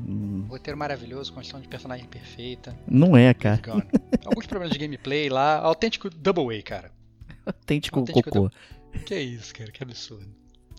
Bom, Vamos para a próxima categoria, que é o hype do ano, né? Aquele jogo que, como a gente mencionou, né? Você às vezes começa o ano, você já sabe os lançamentos que vão ter e você fica naquela ansiedade, né? Pra ah, vou, vou, pegar esse jogo de qualquer forma, não sei o que e tal, tal, tal, né? Cria aquela expectativa incrível, né? E o problema é quando ela não corresponde, né? Mas aqui eu acho que a categoria hype do ano é quando ela corresponde ao máximo, né? Então, Exatamente. essa é a categoria hype do ano. Isso aí, para ajudar a gente na categoria do hype do ano, é, eu chamo aqui o Zé do Caixão do Gamer Como a Gente, o esqueleto dos contos da cripta antes de morrer. O mestre do horror do GCG, Serginho Makihara. Qual foi o seu hype do ano? Um alô a todos, quem fala aqui é o Serginho Makihara. Estou aqui participando do cast CGC Awards, programa anual que premia os melhores do ano de 2019 e a categoria que eu vou apresentar agora e participar é o hype do ano. Para delimitar o que é hype, nada mais é que a abreviação da palavra hipérbole, ou seja, significa exagero ou intensidade para algo. Então, na indústria de videogames, o hype nada mais é o marketing de uma estratégia para enfatizar alguma coisa, ideia ou produto. Em outras palavras, é o jogo, o assunto do momento que está dando o que falar. É algo que está na moda e é comentado e lembrado por todo mundo, assim por dizer.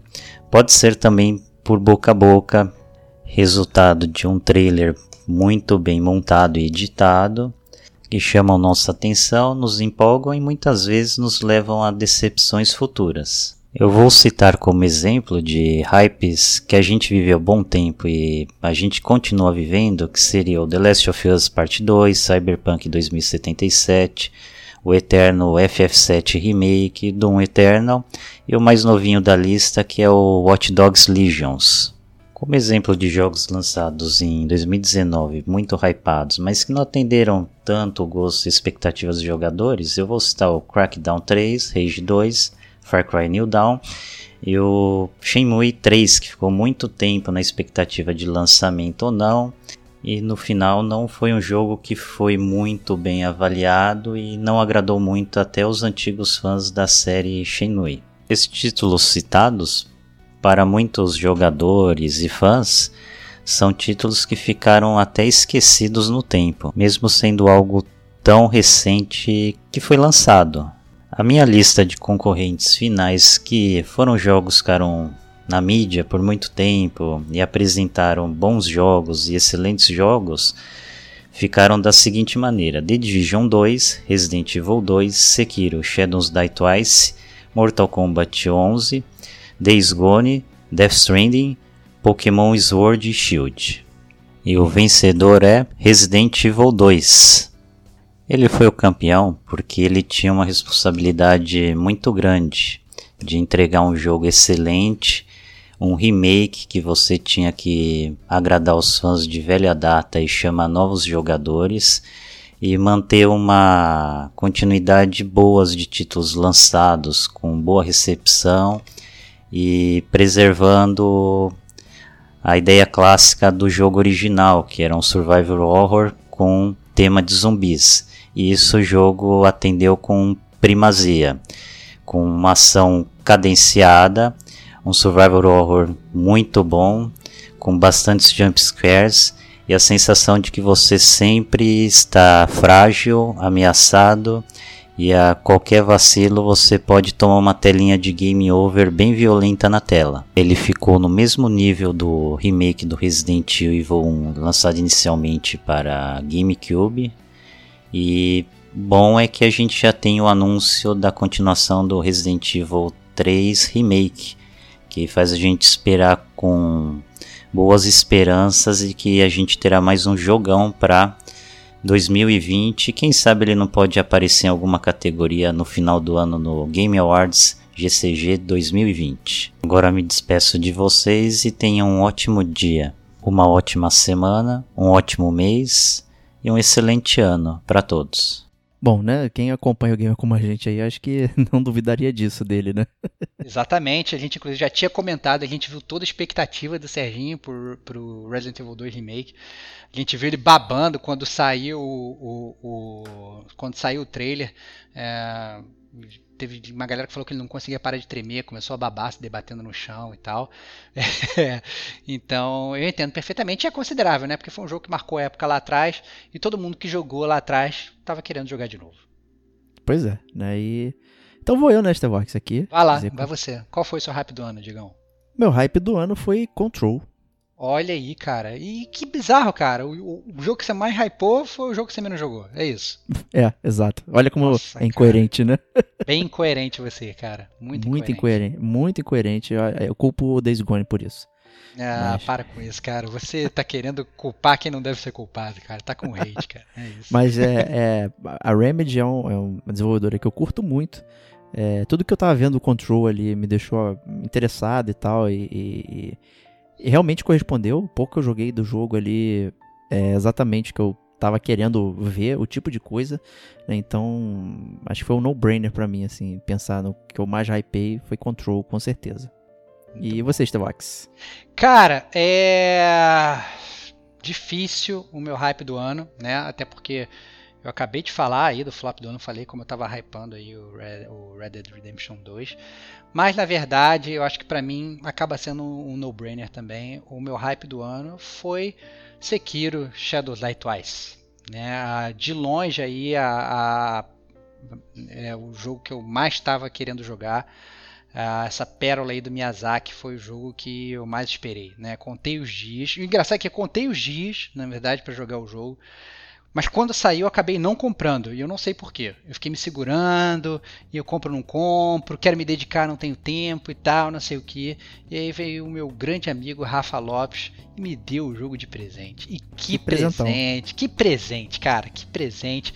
Foi maravilhoso jogar o Sekiro, me diverti demais. E assim, foi aquele hype que eu tava e não me decepcionou. Foi tipo assim, o exato oposto do que foi o Red Dead Redemption 2. Tudo que eu tava querendo, o jogo me entregou. Maravilhoso, Sekiro. Excelente. Então a gente pode migrar para a próxima categoria aqui, que é o Chiptune do, do ano. Né? A gente também premia aqui a trilha sonora que a gente mais curtiu ouvir. Né? Todo mundo sabe que o Gamer Como a gente se amarra em ouvir música, ouvir música de game, é, entende que a música faz parte de toda a movimentação do jogo, né? Ele pode movimentar suas emoções e tal. Então, quando a trilha é bem casadinha e tal, aquela fica, fica no seu ouvido, né? E você acaba querendo ouvir também do lado de fora, né? Tem muitas músicas que a gente relembra e fica ouvindo nos players aí de fora e tal, não necessariamente dentro do, do jogo. Né? Então, essa é a categoria Chiptune do ano.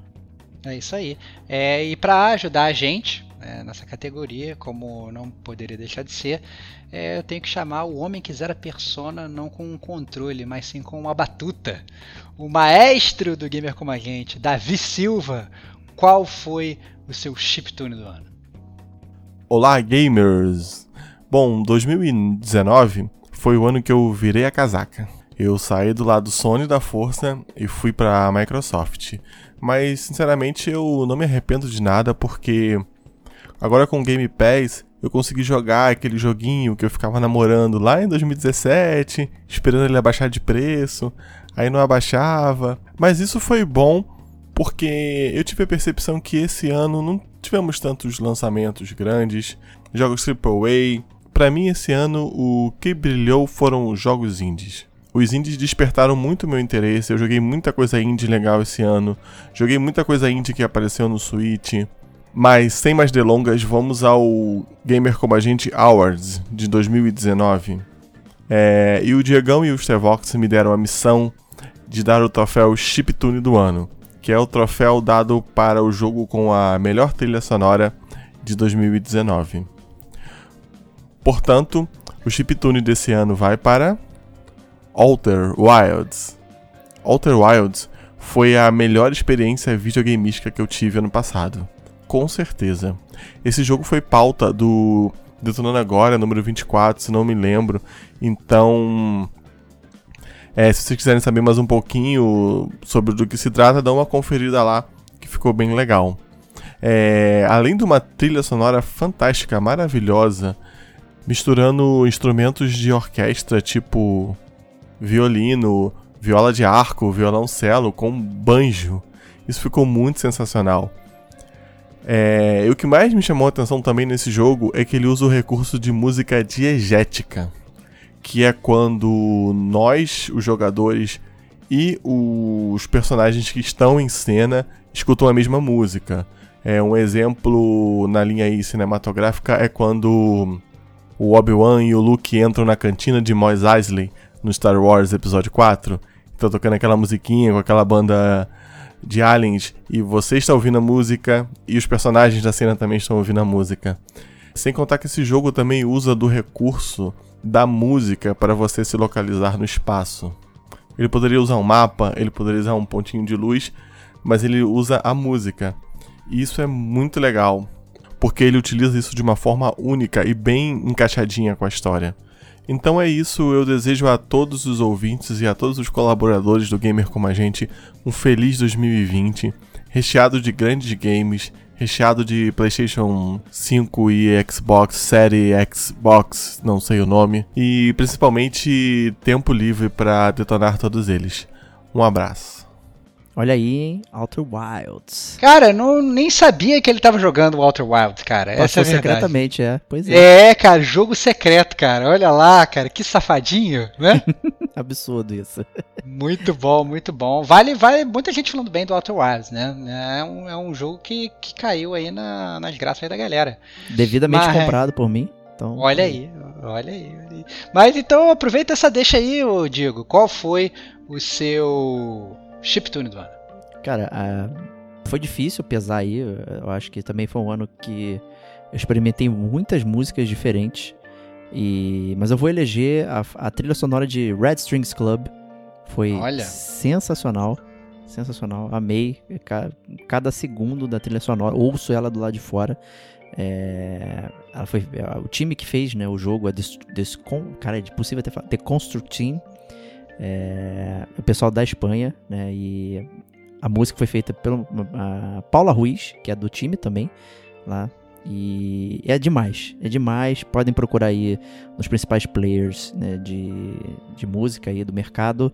É, ela é conhecida como Fingerspit, né? Então, pelo nome dela não deve aparecer. Ou pelo nome do jogo, The Red Strings Club. É aquela trilha sonora. O jogo, para quem não ouviu aí, o nosso Detonando Agora, é um cyberpunk onde você, na verdade, não é um agente ou um cara low life buscando subir na vida. Você é um bartender, né? E você modifica as emoções das pessoas dando drinks para elas, né? Então é um, é um jogo bastante diferente aí. E, e, toda a trilha sonora reflete tudo aquilo de, de bar, de sujeira, e mais com aspecto cyberpunk. É muito legal, vale a pena, com certeza, o jogo e a trilha. Muito bom. E você, Stevox? Cara, o meu é muito fácil também essa categoria. É, de longe, né, o meu chip tudo do ano foi Persona 5. É, então, assim, até hoje a trilha sonora do jogo mora aí no meu Spotify. Né? Então eu escuto com frequência milhares de versões das mesmas músicas desse RPG maravilhoso. Então às vezes eu vou pro, pro, tô indo pro trabalho de bike, boto meu, meu, meu Spotify e vou pedalando ao som da música de Persona. Quando pega aquela música de batalha, então eu chego no trabalho em 3 minutos tão rápido que eu vou pedalando. É, quebro a barreira do tempo, passo pelo mundo dos sonhos e chego no, e chego no trabalho muito rápido. Então, recomendado absurdamente aí a trilha do, do Chiptune e também o podcast do, do Gamer Como a Gente, número 67, né? Que saiu esse ano também do Persona. Né? E obviamente também aí um fraterno abraço, é, mais uma vez, ao maestro do Gamer Como a Davi Silva, que me emprestou o jogo para jogar, né? Então, maravilhoso aí o Persona 5. E foi, foi muito legal ver você jogando um JRPG de novo, né? Exatamente, isso aí. Muito bom. Divertidíssimo. Próxima categoria, troféu mestre platinador, né? Aquela categoria que você fez tudo naquele jogo e ficou muito feliz de fazer aquilo, né? Essa é a categoria mestre platinador. Se fosse só para contar platinas, aí seria um problema, né? Então é para eleger aquele jogo que você mais curtiu fazer tudo. É, exatamente. É, e para, na verdade, ajudar a gente, na verdade, meio que rolou um roubo nessa categoria, né? A gente tem é, dois áudios de pessoas para ajudar a gente, então é, eu queria chamar os dois, né? Então, é, chamar mais uma vez o nosso mestre do terror, Serginho Makihara, mas chamar também o nosso mestre dos spoilers, o diretor de mídias sociais do Gamer Como a Gente, o homem que nunca foi visto sem boné, Rodrigo Domingues. Fala pessoal, aqui quem fala é o Dig, tô passando aqui para falar da platina do ano. O jogo que rendeu a coleção de troféus em 2019 e me fez querer platiná-lo com muito prazer foi Days Gone. Mesmo com diversos problemas, o jogo do nosso carismático Deacon Sandion conquistou boas horas de diversão, exploração, tiroteio sem fim e muitas hordas. Talvez um dos mais esperados do ano, a alta expectativa frustrou muitos com o resultado final, mas como diversos outros primeiros jogos não foram perfeitos, e tá aí Watch Dogs e Assassin's Creed para nos dizer, Days Gone também leva muitas oportunidades para o próximo. Porém, seu troféu de platina do ano é mais do que justo. Boozer, Sara e Deacon são demais e eles merecem ser lembrados no gamer com a gente.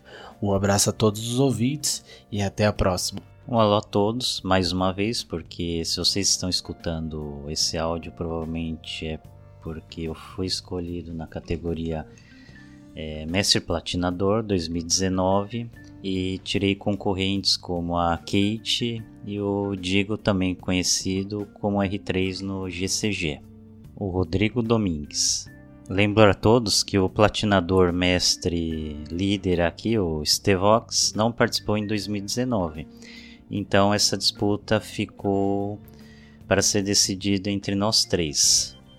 Sem fazer suspense, a platina que mais me chamou a atenção e foi minha campeã foi do título Dark Souls Remastered, pois era um título que eu quase consegui esse troféu tão cobiçado na época do PlayStation 3, mas por ironias do acaso não consegui conquistar essa tão sonhada e suada platina. O que aconteceu que eu demorei tanto para conquistar essa platina nesse título foi que meu PlayStation 3 antigo ele ganhou ao presente da luz amarela da morte. E curiosidade, uma das vezes que meu videogame desligou com essa luzinha amarela fantástica foi quando eu estava jogando Dark Souls 1 e eu estava inclusive na área de Undead Parish. Eu não esqueço a cena, tá jogando o game, do nada a tela ficava preta, o videogame dava um bip e o console se desligava. Esse problema já havia acontecido algumas vezes, mas nesse caso, o pior problema daí foi quando o videogame foi religado a gente tinha o procedimento de fazer a restauração e verificação de dados. E nessa verificação não deu certo. E aliás, eu tive que correr atrás de internet, vídeos no YouTube. de alguma maneira de tentar fazer aquele meu PlayStation 3 funcionar e não deu certo. E o pior, eu descobri que os dados do meu HD, todos os games salvos que eu tinha até o momento estavam a terminar, tinham sido perdidos. Eu teria que fazê-los novamente. E o Dark Souls 1, eu estava com 98% para conseguir a platina. Faltava um troféu de todas as armas e o troféu de todos os milagres. Então, pouquíssimos requisitos faltavam para conquistar a platina anteriormente. E nessa nova empreitada, eu lembrei antes de jogar que teria que terminar o jogo duas vezes e meia, fazer farm de almas, fazer um farm drop de itens, de armas dos inimigos, é, matar todo mundo de novo, fazer um char do zero, fazer algumas questlines dos NPCs, até subir de nível, rank, na verdade, de Covenants nesse mundo do Dark Souls. E aí você fica com um pouco de preguiça em rejogar tudo de novo. Porém, né, ao comprar o jogo e começar a jogar em 10 minutos, de uma maneira figurativa, falo, é, aquela vontade, vício e satisfação de jogar o Dark Souls novamente voltou como se fosse a primeira vez. E eu joguei bastante o jogo, curti muito, não achei cansativo nem maçante, porque eu mais uma vez tive a prova de que é um jogo muito bom e que até o momento envelheceu de maneira satisfatória. Por isso, ele é meu ganhador nesse ano com méritos e louvor e ficou aquele gosto de muita satisfação quando pintou aquele troféu de alma negra conquistada, entrando para mais uma das minhas listas de platina para colocar na minha prateleira virtual imaginária de troféus do universo da Sony. E para finalizar, mais uma vez eu me despeço de vocês. Um até breve, até logo. Olha o Days Gone levando aí, hein? Olha aí, cara, olha aí. Muito bom. E olha, é muito, muito legal ele ter falado isso. É, é, o Days Gone finalmente ganhar um prêmio legitimamente. É, não de... ganhou, não. Claro que como não ganhou, cara? Claro que ganhou, tá não. aí, cara. Claro que ganhou, cara. Tá aí. Eu quase votei no Days Gone como chiptune do ano. Eu só não votei como chiptune do ano porque. Porque a música é um lixo, é... né? Não, que Seria isso, cara? Claro que não, cara. Que absurdo, que absurdo. Pô, pelo amor de Deus. Pois é, pois é, mas é, mas o, Days Gone é, foi devidamente platinado por mim. Gostei de platinar Days Gone também.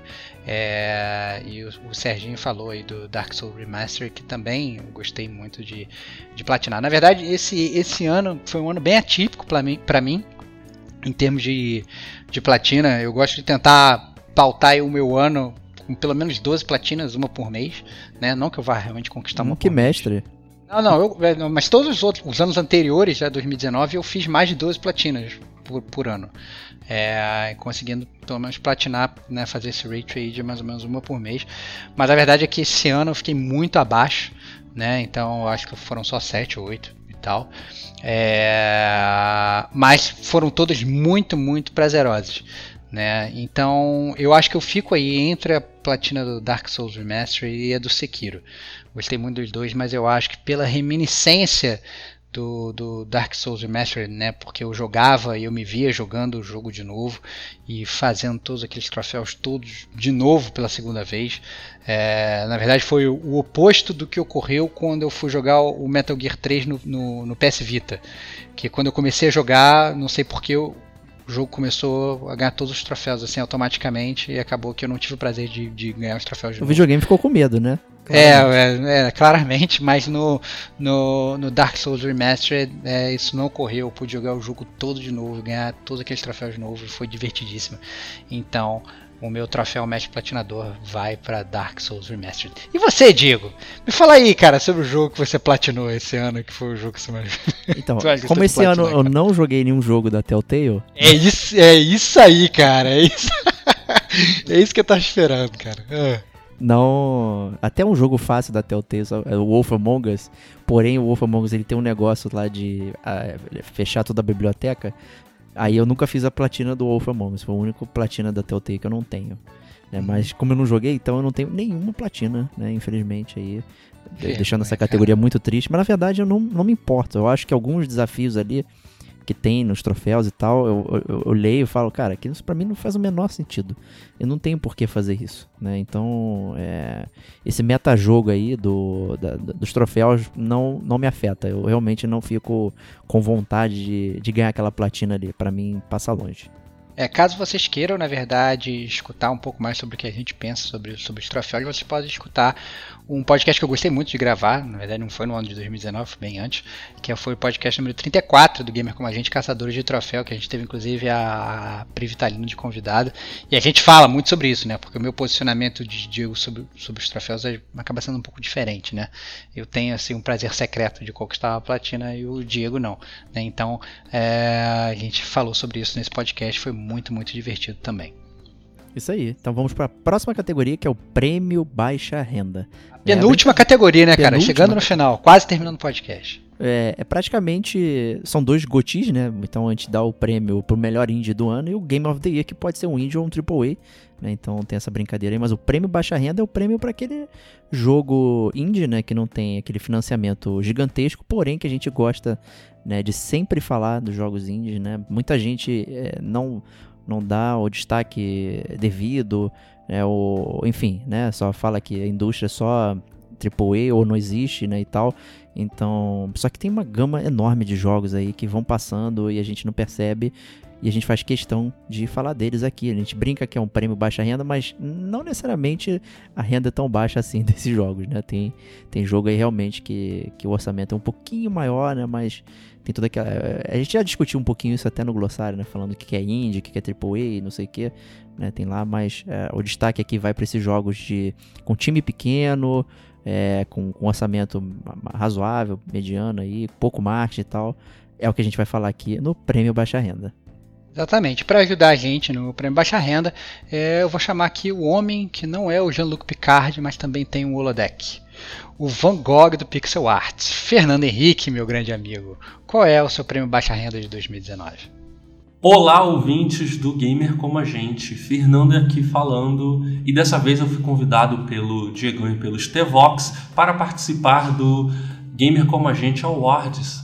E vocês vão desculpar esse eco aqui no fundo porque eu estou gravando dentro de uma sala bem vazia, mas é eu fui chamado para anunciar o prêmio Baixa Renda, que é aquele prêmio maroto do jogo indie do ano. Então, é 2019 foi um ano muito bom para jogos indies, né? Para todos os jogos de modo geral, né? A gente teve muitos títulos importantes desse ano e até quando você, até quando eu participo de algumas discussões envolvendo é, game, os melhores jogos da década, né? A gente a gente vê que muitos jogos desse ano conseguem figurar ali entre os melhores da década. Então, isso mostra muito como 2019 foi um ano muito importante, né? Então a gente teve lançamentos incríveis como Sekiro, a gente teve Disco Elysium, é, Resident Evil 2 Remake, né? Então a gente teve muitos títulos extremamente bem avaliados e que trouxeram experiências muito legais esse ano. Então 2019 ele consegue ser aquele ano que está fechando a década com uma qualidade muito alta em seus títulos. E dentro dos jogos independentes, isso foi especialmente interessante porque é, a gente teve muitos títulos bons, né? Ah, até ali no início do ano a gente não esperava isso, porque é aquela coisa costumeira, né? A gente começa o ano sabendo quais são os lançamentos nos primeiros meses, mas a gente não imagina o que, que a gente vai ter de lançamento durante o resto do ano. Então, geralmente os anos são cheios de surpresas, e 2019 conseguiu ser muito bom nisso. Então, entre os jogos indies, né, a gente teve muitas surpresas como Baba Is You, War Groove, Sayonara Wild Hearts, que é um jogo musical muito bom, incrível. Ele, com, ele é um álbum pop barra jogo indie, né? Que consegue ser uma experiência de, desses jogos musicais que consegue trazer um, um, mecânicas e um modo de jogo muito diferente e muito inovador. Ele é extremamente polido, é um jogo magnífico. A gente teve Ape Out também, que trabalha com música, com ritmo, né? Então você controla o macaco é, tentando escapar e a, a controlar os controles eles acrescentam na música, né? Cada botão que você aperta acrescenta uma batida ali naquela, naquele ritmo, naquela trilha sonora de jazz, que é muito bom. A gente teve Cadence of Hyrule, né, que é a pegada ali do Crypt of the Necrodance, junto com a, os personagens do Zelda.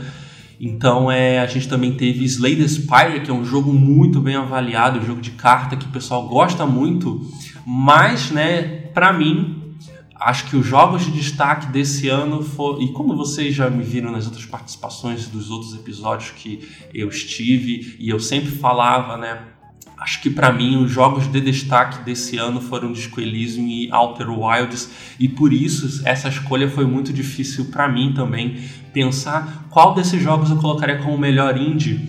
Mas é, eu vou até aqui falar para vocês, né, que o Disco Elysium se, fica para mim como o melhor jogo do ano, né?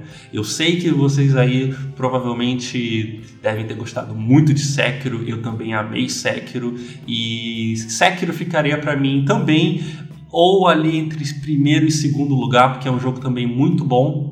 Mas o Disco Elysium ele pega especialmente para mim em questão de game design, escrita. Então, é, se fosse para escolher como jogo do ano, eu colocaria o Disco Elysium abrindo espaço para o meu jogo do para o meu jogo indie do ano, que seria o Outer Wilds, que vocês podem conferir ali no Detonando número parte 24, que eu falei ali durante meia hora sobre o Outer Wilds que ele é um jogo, né, onde você está explorando espaço em pequenos planetas ali, uns planetas é, diminutos, né, uma coisa meio Mario Galaxy.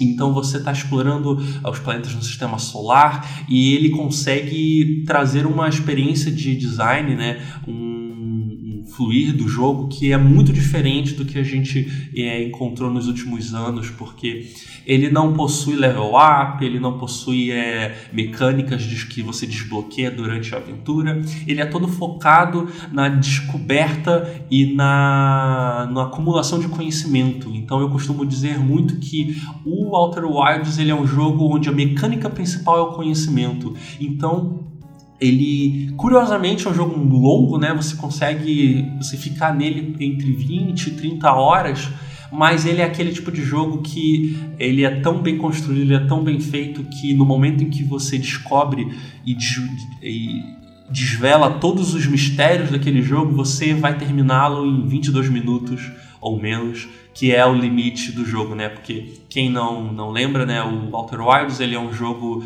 que é aqueles jogos de loop, então a cada 22 minutos o jogo reinicia, né? Então ele é aquele tipo de experiência que no final, se você ter, tem todos os mistérios descobertos, você vai conseguir zerar o jogo em 22 minutos. Então ele é uma experiência extremamente inovadora, ele é um jogo muito inteligente que consegue lidar com diversas questões ele trata diversos assuntos diferentes, ele consegue é, trabalhar com temas ele consegue é, variar entre questões filosóficas, questões de, da, de sociedade e, essa, e principalmente nessa ideia de acumulação de conhecimento, é, valorização do meio ambiente, é, uma espécie de contemplação positivista da nossa finitude no universo, a ideia de que o nosso universo pode acabar em algum momento. Então esse jogo ele consegue navegar por todos esses temas de uma forma muito boa, muito fluida e e ele é um jogo muito bom, né? E eu, coloca, eu coloco ele aí como o meu jogo do ano indie, porque apesar desse ano ter sido muito competitivo, né? A gente tem aí Disco Elysium, que também é um jogo extremamente bom, o Sekiro é um jogo muito bom, então é nessa disputa gigantesca é, Outer Wilds fica aí como o meu, o melhor jogo indie de 2019 e certamente outro ano ele acabaria ficando entre o entre, talvez entre os melhores ali do ano, talvez o melhor do ano, mas começando foi extremamente disputado. O eu gostaria de deixar esse espaço de melhor jogo indie pro Outer Wilds e deixar o disco aí para melhor game do ano. Então está aí, né, o prêmio Baixa Renda do Gamer Como a Gente Awards 2019 está para ficou para Outer Wilds. Esperamos aí que os desenvolvedores, a equipe genial do estúdio que desenvolveu Outer Wilds venha receber o prêmio de vocês. E dessa, por, por enquanto é só, né? Fiquem aí com os próximos prêmios. Eu agradeço à, à equipe do Gamer Como a Gente por ter me chamado para dar esse prêmio tão especial. E feliz 2020 para vocês. Que este ano a gente também receba ótimos jogos. Nós estamos já sabendo aí, né? Que temos grandes lançamentos para abril, para março, então a gente certamente estará muito ocupado jogando jogos gigantescos aí como o Cyberpunk, Final Fantasy, Resident Evil 3, então é aquele já é aquele início de ano complicado, né? E a gente mal sabe o que, que a gente vai receber ali do, da metade para o final de 2020. Então, é, esperamos que 2020 seja um ano tão incrível quanto foi 2019, pelo menos na área de videogames, né, na parte de videogames. Então é um feliz 2020 aí para os colaboradores, para toda a equipe do Gamer Como a Gente e para os nossos queridos ouvintes. Um abraço e tchau. Ele fez um podcast agora aqui, hein? Olha aí, cara. como, como, cara, como tem que ser, cara? A gente tudo bem, a gente, a gente abre tá feliz. Um, um espaço grande para ele, cara. muito bom, muito bom. Tá aí, cara. Eu, eu vou ter que acabar que jogar essa parada, né, cara? Eu não, Sim. não comprei, não joguei, mas já, já vi que vou ter que botar no meu pipeline para ontem. Cara, acho que todo mundo que jogou disse que o jogo é transcendental, sabe? As coisas que ele fala ali. É, provavelmente é, a galera do AAA né, vai olhar e vai falar: ah, esse jogo não tem nada demais, não sei o que, né? E tal. Mas quem, quem, quem quer ver por trás do jogo, né, diz que é, ele funciona de uma forma absurda, assim. Então eu tô muito curioso para jogar. Já peguei ele, já, já tá no videogame. Só gostaria de terminar Control primeiro, antes de jogar Outer Wilds aí. E vou eu então falar do meu Olá. prêmio Baixa Renda, que é uma das categorias que eu, que eu mais gosto, assim, né? Eu efetivamente eu, eu jogo muito mais jogos indies do que os AAAs, até porque. Né, não só pelo preço, né, e, mas também pelo tempo que você demora, né, são jogos às vezes muito curtos, né, 5 a 10 horas no máximo, então eu jogo, saio satisfeito, passo para a próxima experiência, assim, então é, é, eu acabo jogando bastante indies até, até a discussão com, comigo e com o Stevox aqui antes da gravação, que eu tava falando que ele jogou mais videogame que eu, e, e ele, não, você que jogou mais, não sei o que. A impressão que dá é que eu joguei mais jogos, né? Mas eu passei menos tempo porque os jogos eram relativamente menores, né? Então... Liar, liar, hands on fire. Só isso que eu te digo, cara. Tua não, calça tá pegando fogo. Não tá não, não tá não. Mas é, o meu prêmio vai para um jogo, inclusive, que a gente já fez também, um Detonando Agora, que é o Neo Cab né? Que é o jogo que você faz o, o taxista do Uber aí, né? O motorista de Uber. Muito bom.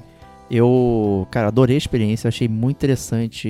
Eu, eu tenho gostado muito de experiências narrativas, assim, então acho muito legal. E os questionamentos né, que o jogo faz. Com, porque ele é, como toda ficção científica, né, você tem que questionar a sua realidade atual. Eu acho que ele faz esse papel muito bem. Né, e o jogo tem finais diferentes, tem toda uma série de coisas ali que fazem ele ter uma, uma vida útil muito boa, né? De você poder rejogar e tal. É, então, cara, eu amei jogar Neo Cab, foi muito legal. Eu joguei ele umas 3, 4 vezes aí depois de ter jogado Detonando Agora, porque é muito gostoso é, tentar chegar no, nos lugares diferentes e tal. É, você tentar desvendar toda a história de cada passageiro ali, porque o jogo tem mais ou menos 6 dias, né? E você tem três corridas por noite até terminar o jogo lá no sexto dia com os eventos lá do endgame, né? Então, às vezes você não consegue terminar a história do, de um determinado passageiro, mas você fica curioso. Então você volta, né, para início e você foca, ah, vou pegar só esse passageiro aqui para tentar bater aquele papo, né, é e chegar no final. É muito legal. Nossa, é muito bom. Muito bom. É, eu agora. É, então, eu ia votar nessa categoria no Two Point Hospital. Ok. Eu acho, que, eu acho que foi de longe assim o, o jogo que eu mais joguei e que tinha o menor budget dos que eu mais joguei. Né, fui longe, ainda estou jogando, eu tenho meu hospital aberto e tal, etc e tal. Mas eu não vou votar no Two Point Hospital porque eu acho que o pessoal da Two Point, barra Bullfrog, barra Sega, porque o jogo foi publicado pela Sega, né? E o orçamento deles está um pouco além dos indie games que eu gostaria de premiar aqui. Tá? Então, eu vou premiar um jogo que é um jogo secreto, que o Diego não sabe que eu joguei. Ah, não, isso é, é roubo, hein? Isso é roubo. É, um jogo, isso é traição. Secreto, é um jogo secreto que é, é o Dead Synchronicity Tomorrow Comes Today, cara. Opa! É, que é um, um, jogo que foi desenvolvido pela Fictorama Studios em 2015. Ele é um point and click tradicional. Eu, um belo dia eu estava navegando na PSN no primeiro semestre, em 2019, e o jogo tava tipo, sei lá, 2 dólares ou 1 um dólar, uma parada assim. E aí eu li a descrição do jogo, vi que era um point click, vi que tinha história, vi que custava um dólar. E falei assim, cara, vou comprar o jogo. E aí eu comprei o jogo e eu joguei o jogo e eu gostei muito do jogo, na verdade. Então você no jogo você controla o Michael, é, que na verdade você nem sabe se o nome dele é Michael de verdade, porque ele é um cara que ele acorda com amnésia num futuro assim, distópico, né, com toques de recolher, militares na rua, uma doença misteriosa assolando a população e tal, todas aquelas coisas que a gente já sabe, né, como é que funciona. Mas a diferença é que você não está tentando salvar o mundo nem nada, você está tentando descobrir quem você é e entender aquele mundo ali à sua volta, né?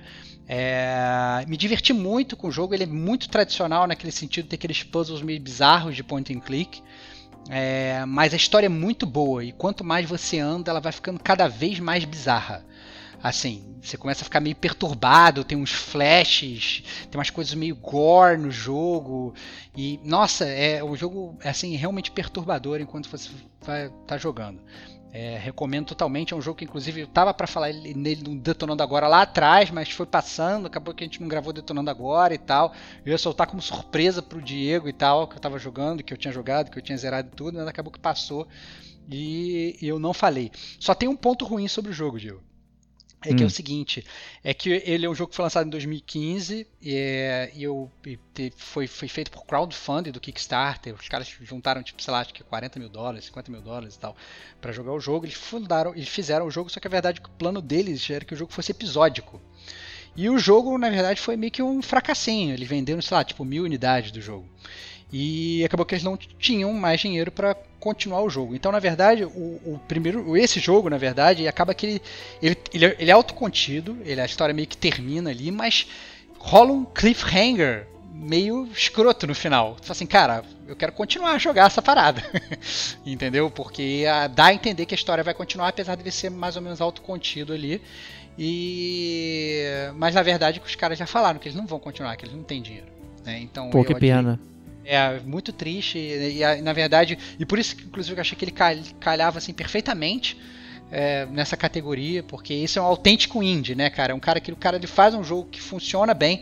Talvez não funcione tão bem pra galera que não gosta muito de point and click, né? Porque tem todas aquelas falhas, entre aspas, de point and click, né? Aqueles puzzles meio estranhos, né? Mas em compensação, em termos de roteiro, ele compensa bastante, né? E, e, e aí acaba que eu achei que calhou muito bem aqui, porque esse se a, galera realmente investisse, né, e pagasse lá, o preço do jogo que é realmente muito, muito, muito barato, talvez a gente tivesse essa continuação aí do, do Dead Synchronicity, que eu gostei bastante de jogar. É Pô, te dizer que eu, que eu já passei várias vezes por ele ali, e eu nunca, nunca comprei, na verdade, mas ele sempre figura ali, eu já tinha visto ele na loja. Nunca nem pesquisei, na verdade, ele. Eu faço, ah, não, vou, vou pro próximo. Merece, tal. Então, cara. é. Divertido, cara. Eu acho que talvez você, você vai gostar. Acho que, assim, é aquele ambiente que a gente gosta, né? Vai, acabou, não quero que isso aqui vire um mini, um mini detonando agora, né? Mas, acabou, mas virando. Ver, acabou virando, mas a verdade é que me, me diverti jogando. Eu acho que, obviamente, pelo preço que é, né? É menos que um joelho, uma coca, como a gente gosta de falar aqui no Gamer Como a Gente. Eu acho que vale a pena. E, então vamos para nossa atração final aqui, a categoria mais a esperada. Última né? categoria é, do nosso Oscar do Gamer como a gente aí, nosso GCG Awards. O jogo do ano, o jogo que a gente mais gostou é, de todos aqueles que a gente jogou durante esse ano de 2019. Né? Então, é, é, sem mais delongas, né? Exatamente, sem mais delongas, vou chamar aqui para ajudar a gente de novo aí o homem que nunca foi visto sem boné, né? Diego Domingues, né? O diretor de mídias sociais do Gamer Como a Gente. Por favor, meu amigo, me diga qual foi o seu jogo do ano. Salve, salve galera do Gamer Como a Gente, aqui quem fala com vocês é o Digo Domingues e é um prazer imensurável estar aqui para falar talvez da categoria mais invejada do nosso Game Awards. E nos últimos anos atuando nas categorias de base, esse ano foi maior, e surgiu aqui o desafio de falar nada mais nada menos do que da categoria Game of the Year. E pela primeira vez com essa responsabilidade, eu afirmo que me sinto privilegiado de poder deixar aqui minha opinião sobre uma categoria tão importante. Bom, sem mais delongas, o jogo do ano para mim tem a ver com surpresa, com jogabilidade, com dificuldade e com enredo. No seu maior estilo intuitivo e transcendente, Sekiro rompeu barreiras no meu coração, com seu gameplay maravilhoso e seu combate que lembra mais uma dança do que propriamente um massacre. Seu estilo cativou a maioria e me fez querer jogar, rejogar e voltar sempre que pudesse. Por esse motivo eu voto em Sekiro como o jogo do ano. Um abraço a todos os ouvintes e que esse ano de 2020 seja simplesmente melhor que 2019. Um abraço e até lá. Olha aí, hein? Olha aí, cara, olha aí. Mas, cara, pedra, pedra cantada, cara. Pedra cantada. Sim, pra muita é... gente, né? Foi o exatamente, exatamente. Então eu aproveito essa deixa para dizer que eu acompanho o relator. Olha o, aí. O meu jogo o único do jogo ano, que você jogou? Não, joguei, joguei alguns jogos, né, esse ano e tal. É, mas o, o Sekiro foi, é, Sekiro Shadow Die Twice foi o jogo do ano para mim. Né? Foi um jogo que mesmo sem tempo zerei ele umas 4, 5 vezes. É, platinei feliz. Cheguei até a, a, a, postar vídeo no YouTube com as batalhas que eu mais me diverti lutando né? É, então foi muito, muito divertido jogar o Sekiro. Me diverti demais, acho que o jogo completo, né? O gameplay mágico do Miyazaki, aquelas batalhas de espada, aqueles barulhos e você dançando com aquelas lâminas voando tal, rasgando o ar. Nossa, foi maravilhoso, me diverti muito. É um jogo que eu recomendo. É ao mesmo tempo diferente dos jogos que a gente está acostumado a From Software, né? Um dia, em breve, nós teremos aí o podcast do Sekiro. Então, ele ao mesmo tempo que ele é igual, ele é muito diferente dos outros jogos da From Software. Então, é um jogo que tem pulo, né? Então, para começar. Então, eu acho e é super que... vertical também, né? É, super vertical e nossa, assim, tem, tem se bypassa às vezes milhões de bosses jogando só no stealth, dando stealth kill e tal. É, é muito, o jogo é muito, muito diferente do que a gente está acostumado a, a, a jogar para pela, é, do que a gente está acostumado a ver a, Soft, a From Software fazer, mas é, foi realmente muito divertido. É, eu acho que realmente merece e tá aí, Sekiro para mim é o jogo do ano. E você, Diego, qual foi o seu Game of the Year? Cara, é, como eu te disse, né? É, eu não sabia qual seria meu jogo do ano até começar o cast. Eu tava com bastante dúvida. É, acho que foi o primeiro ano que eu tive muita dúvida de qual seria o jogo. Acho que eu joguei muitos jogos, né? Como eu mencionei, a segunda metade do, do ano eu joguei menos horas, mas muito mais jogos, assim, jogos que me impactaram de várias formas diferentes, assim. Né? A maioria tudo indie, né? Estaria no prêmio baixa renda ali. É, isso não é nenhum problema. Inclusive, ano passado ganhou Celeste, né? Então, tanto no baixa uhum. renda quanto no, no Goti, pra mim. Isso aí. Né? Então, não é nenhum problema isso. É, mas eu diria que o jogo que. Hum, talvez ele não seja o melhor jogo desses que eu joguei, mas é o jogo que me causou mais impacto. E, Days Gone. É, exato. Days Gone. Mentira. Days Gone nunca ganharia Game of the Year pra mim. Na verdade, ah. foi o Fire Emblem. Free Olha lá, cara. O, eu... meu jogo do ano. Eu vi vindo, cara. Eu vi vindo porque sempre quando você fala do jogo, você falou muito bem. O fato de ter jogado um jogo gigantesco em tão pouco tempo mostra quanto você investiu, quanto você jogou e quanto passou rápido para você. Passou não só rápido. literalmente, mas jogando, né, cara? Exato. Essa foi, essa seria a minha explicação. Acho que foi foi um jogo que voou na, na minha mão, assim. É, eu comprei ele, sei lá porque eu comprei na real, né? É, falei, preciso comprar um jogo pro Switch, né? Aí, em vez de comprar um daqueles jogos baratos, fui lá comprar um, um jogo da Nintendo full price no lançamento, né? E valeu cada centavo, porque eu joguei muito, esmerelhei o jogo, e o jogo ainda continua sendo expandido, vai ter um DLC com uma nova casa, então É, a história continua aí e, cara, é um jogo de tática muito, muito, muito legal. É, quem gosta desse estilo de, de tactics e tal, de xadrezinho e não sei o que, ele é muito legal, é, é muito emocionante, né? Pra quem não conhece a série, é a série tipo no XCOM, né? Que seus personagens morrem, morrem, né? Então você tem que cuidar realmente do seu time em campo, cuidar devagar, não pode sair correndo que nem um maluco, não sei o que. Você vai montando ali. As batalhas, né, tem, tem os seus desafios, né? Não é só, ah, mate o inimigo, né? Não, você às vezes tem que chegar num determinado ponto do mapa, não necessariamente você precisa lutar, é só fugir, enfim. Ele tem muita variedade, é, enfim, né? Então, maravilhoso Fire Emblem aí. Eu confesso que quando o ano começou eu não esperaria é, colocar ele como o meu jogo do ano acabou sendo, né? Então, é, parabéns aí, Fire Emblem. Né? Joguem. Muito bom. Quem tem Switch, então aí, por favor, peguem. Isso aí.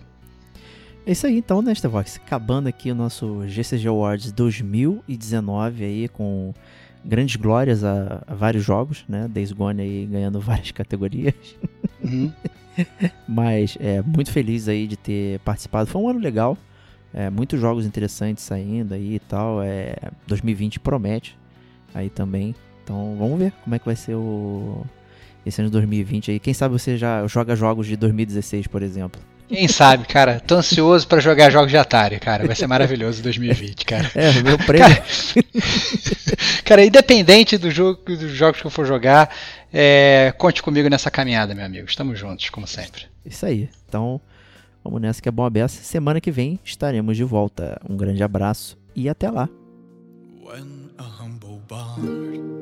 Grace to ride along with Geralt of Rivia. Along came this song.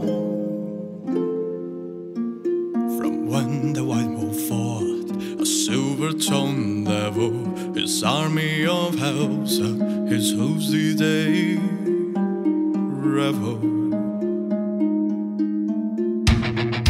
They came after me with to see don't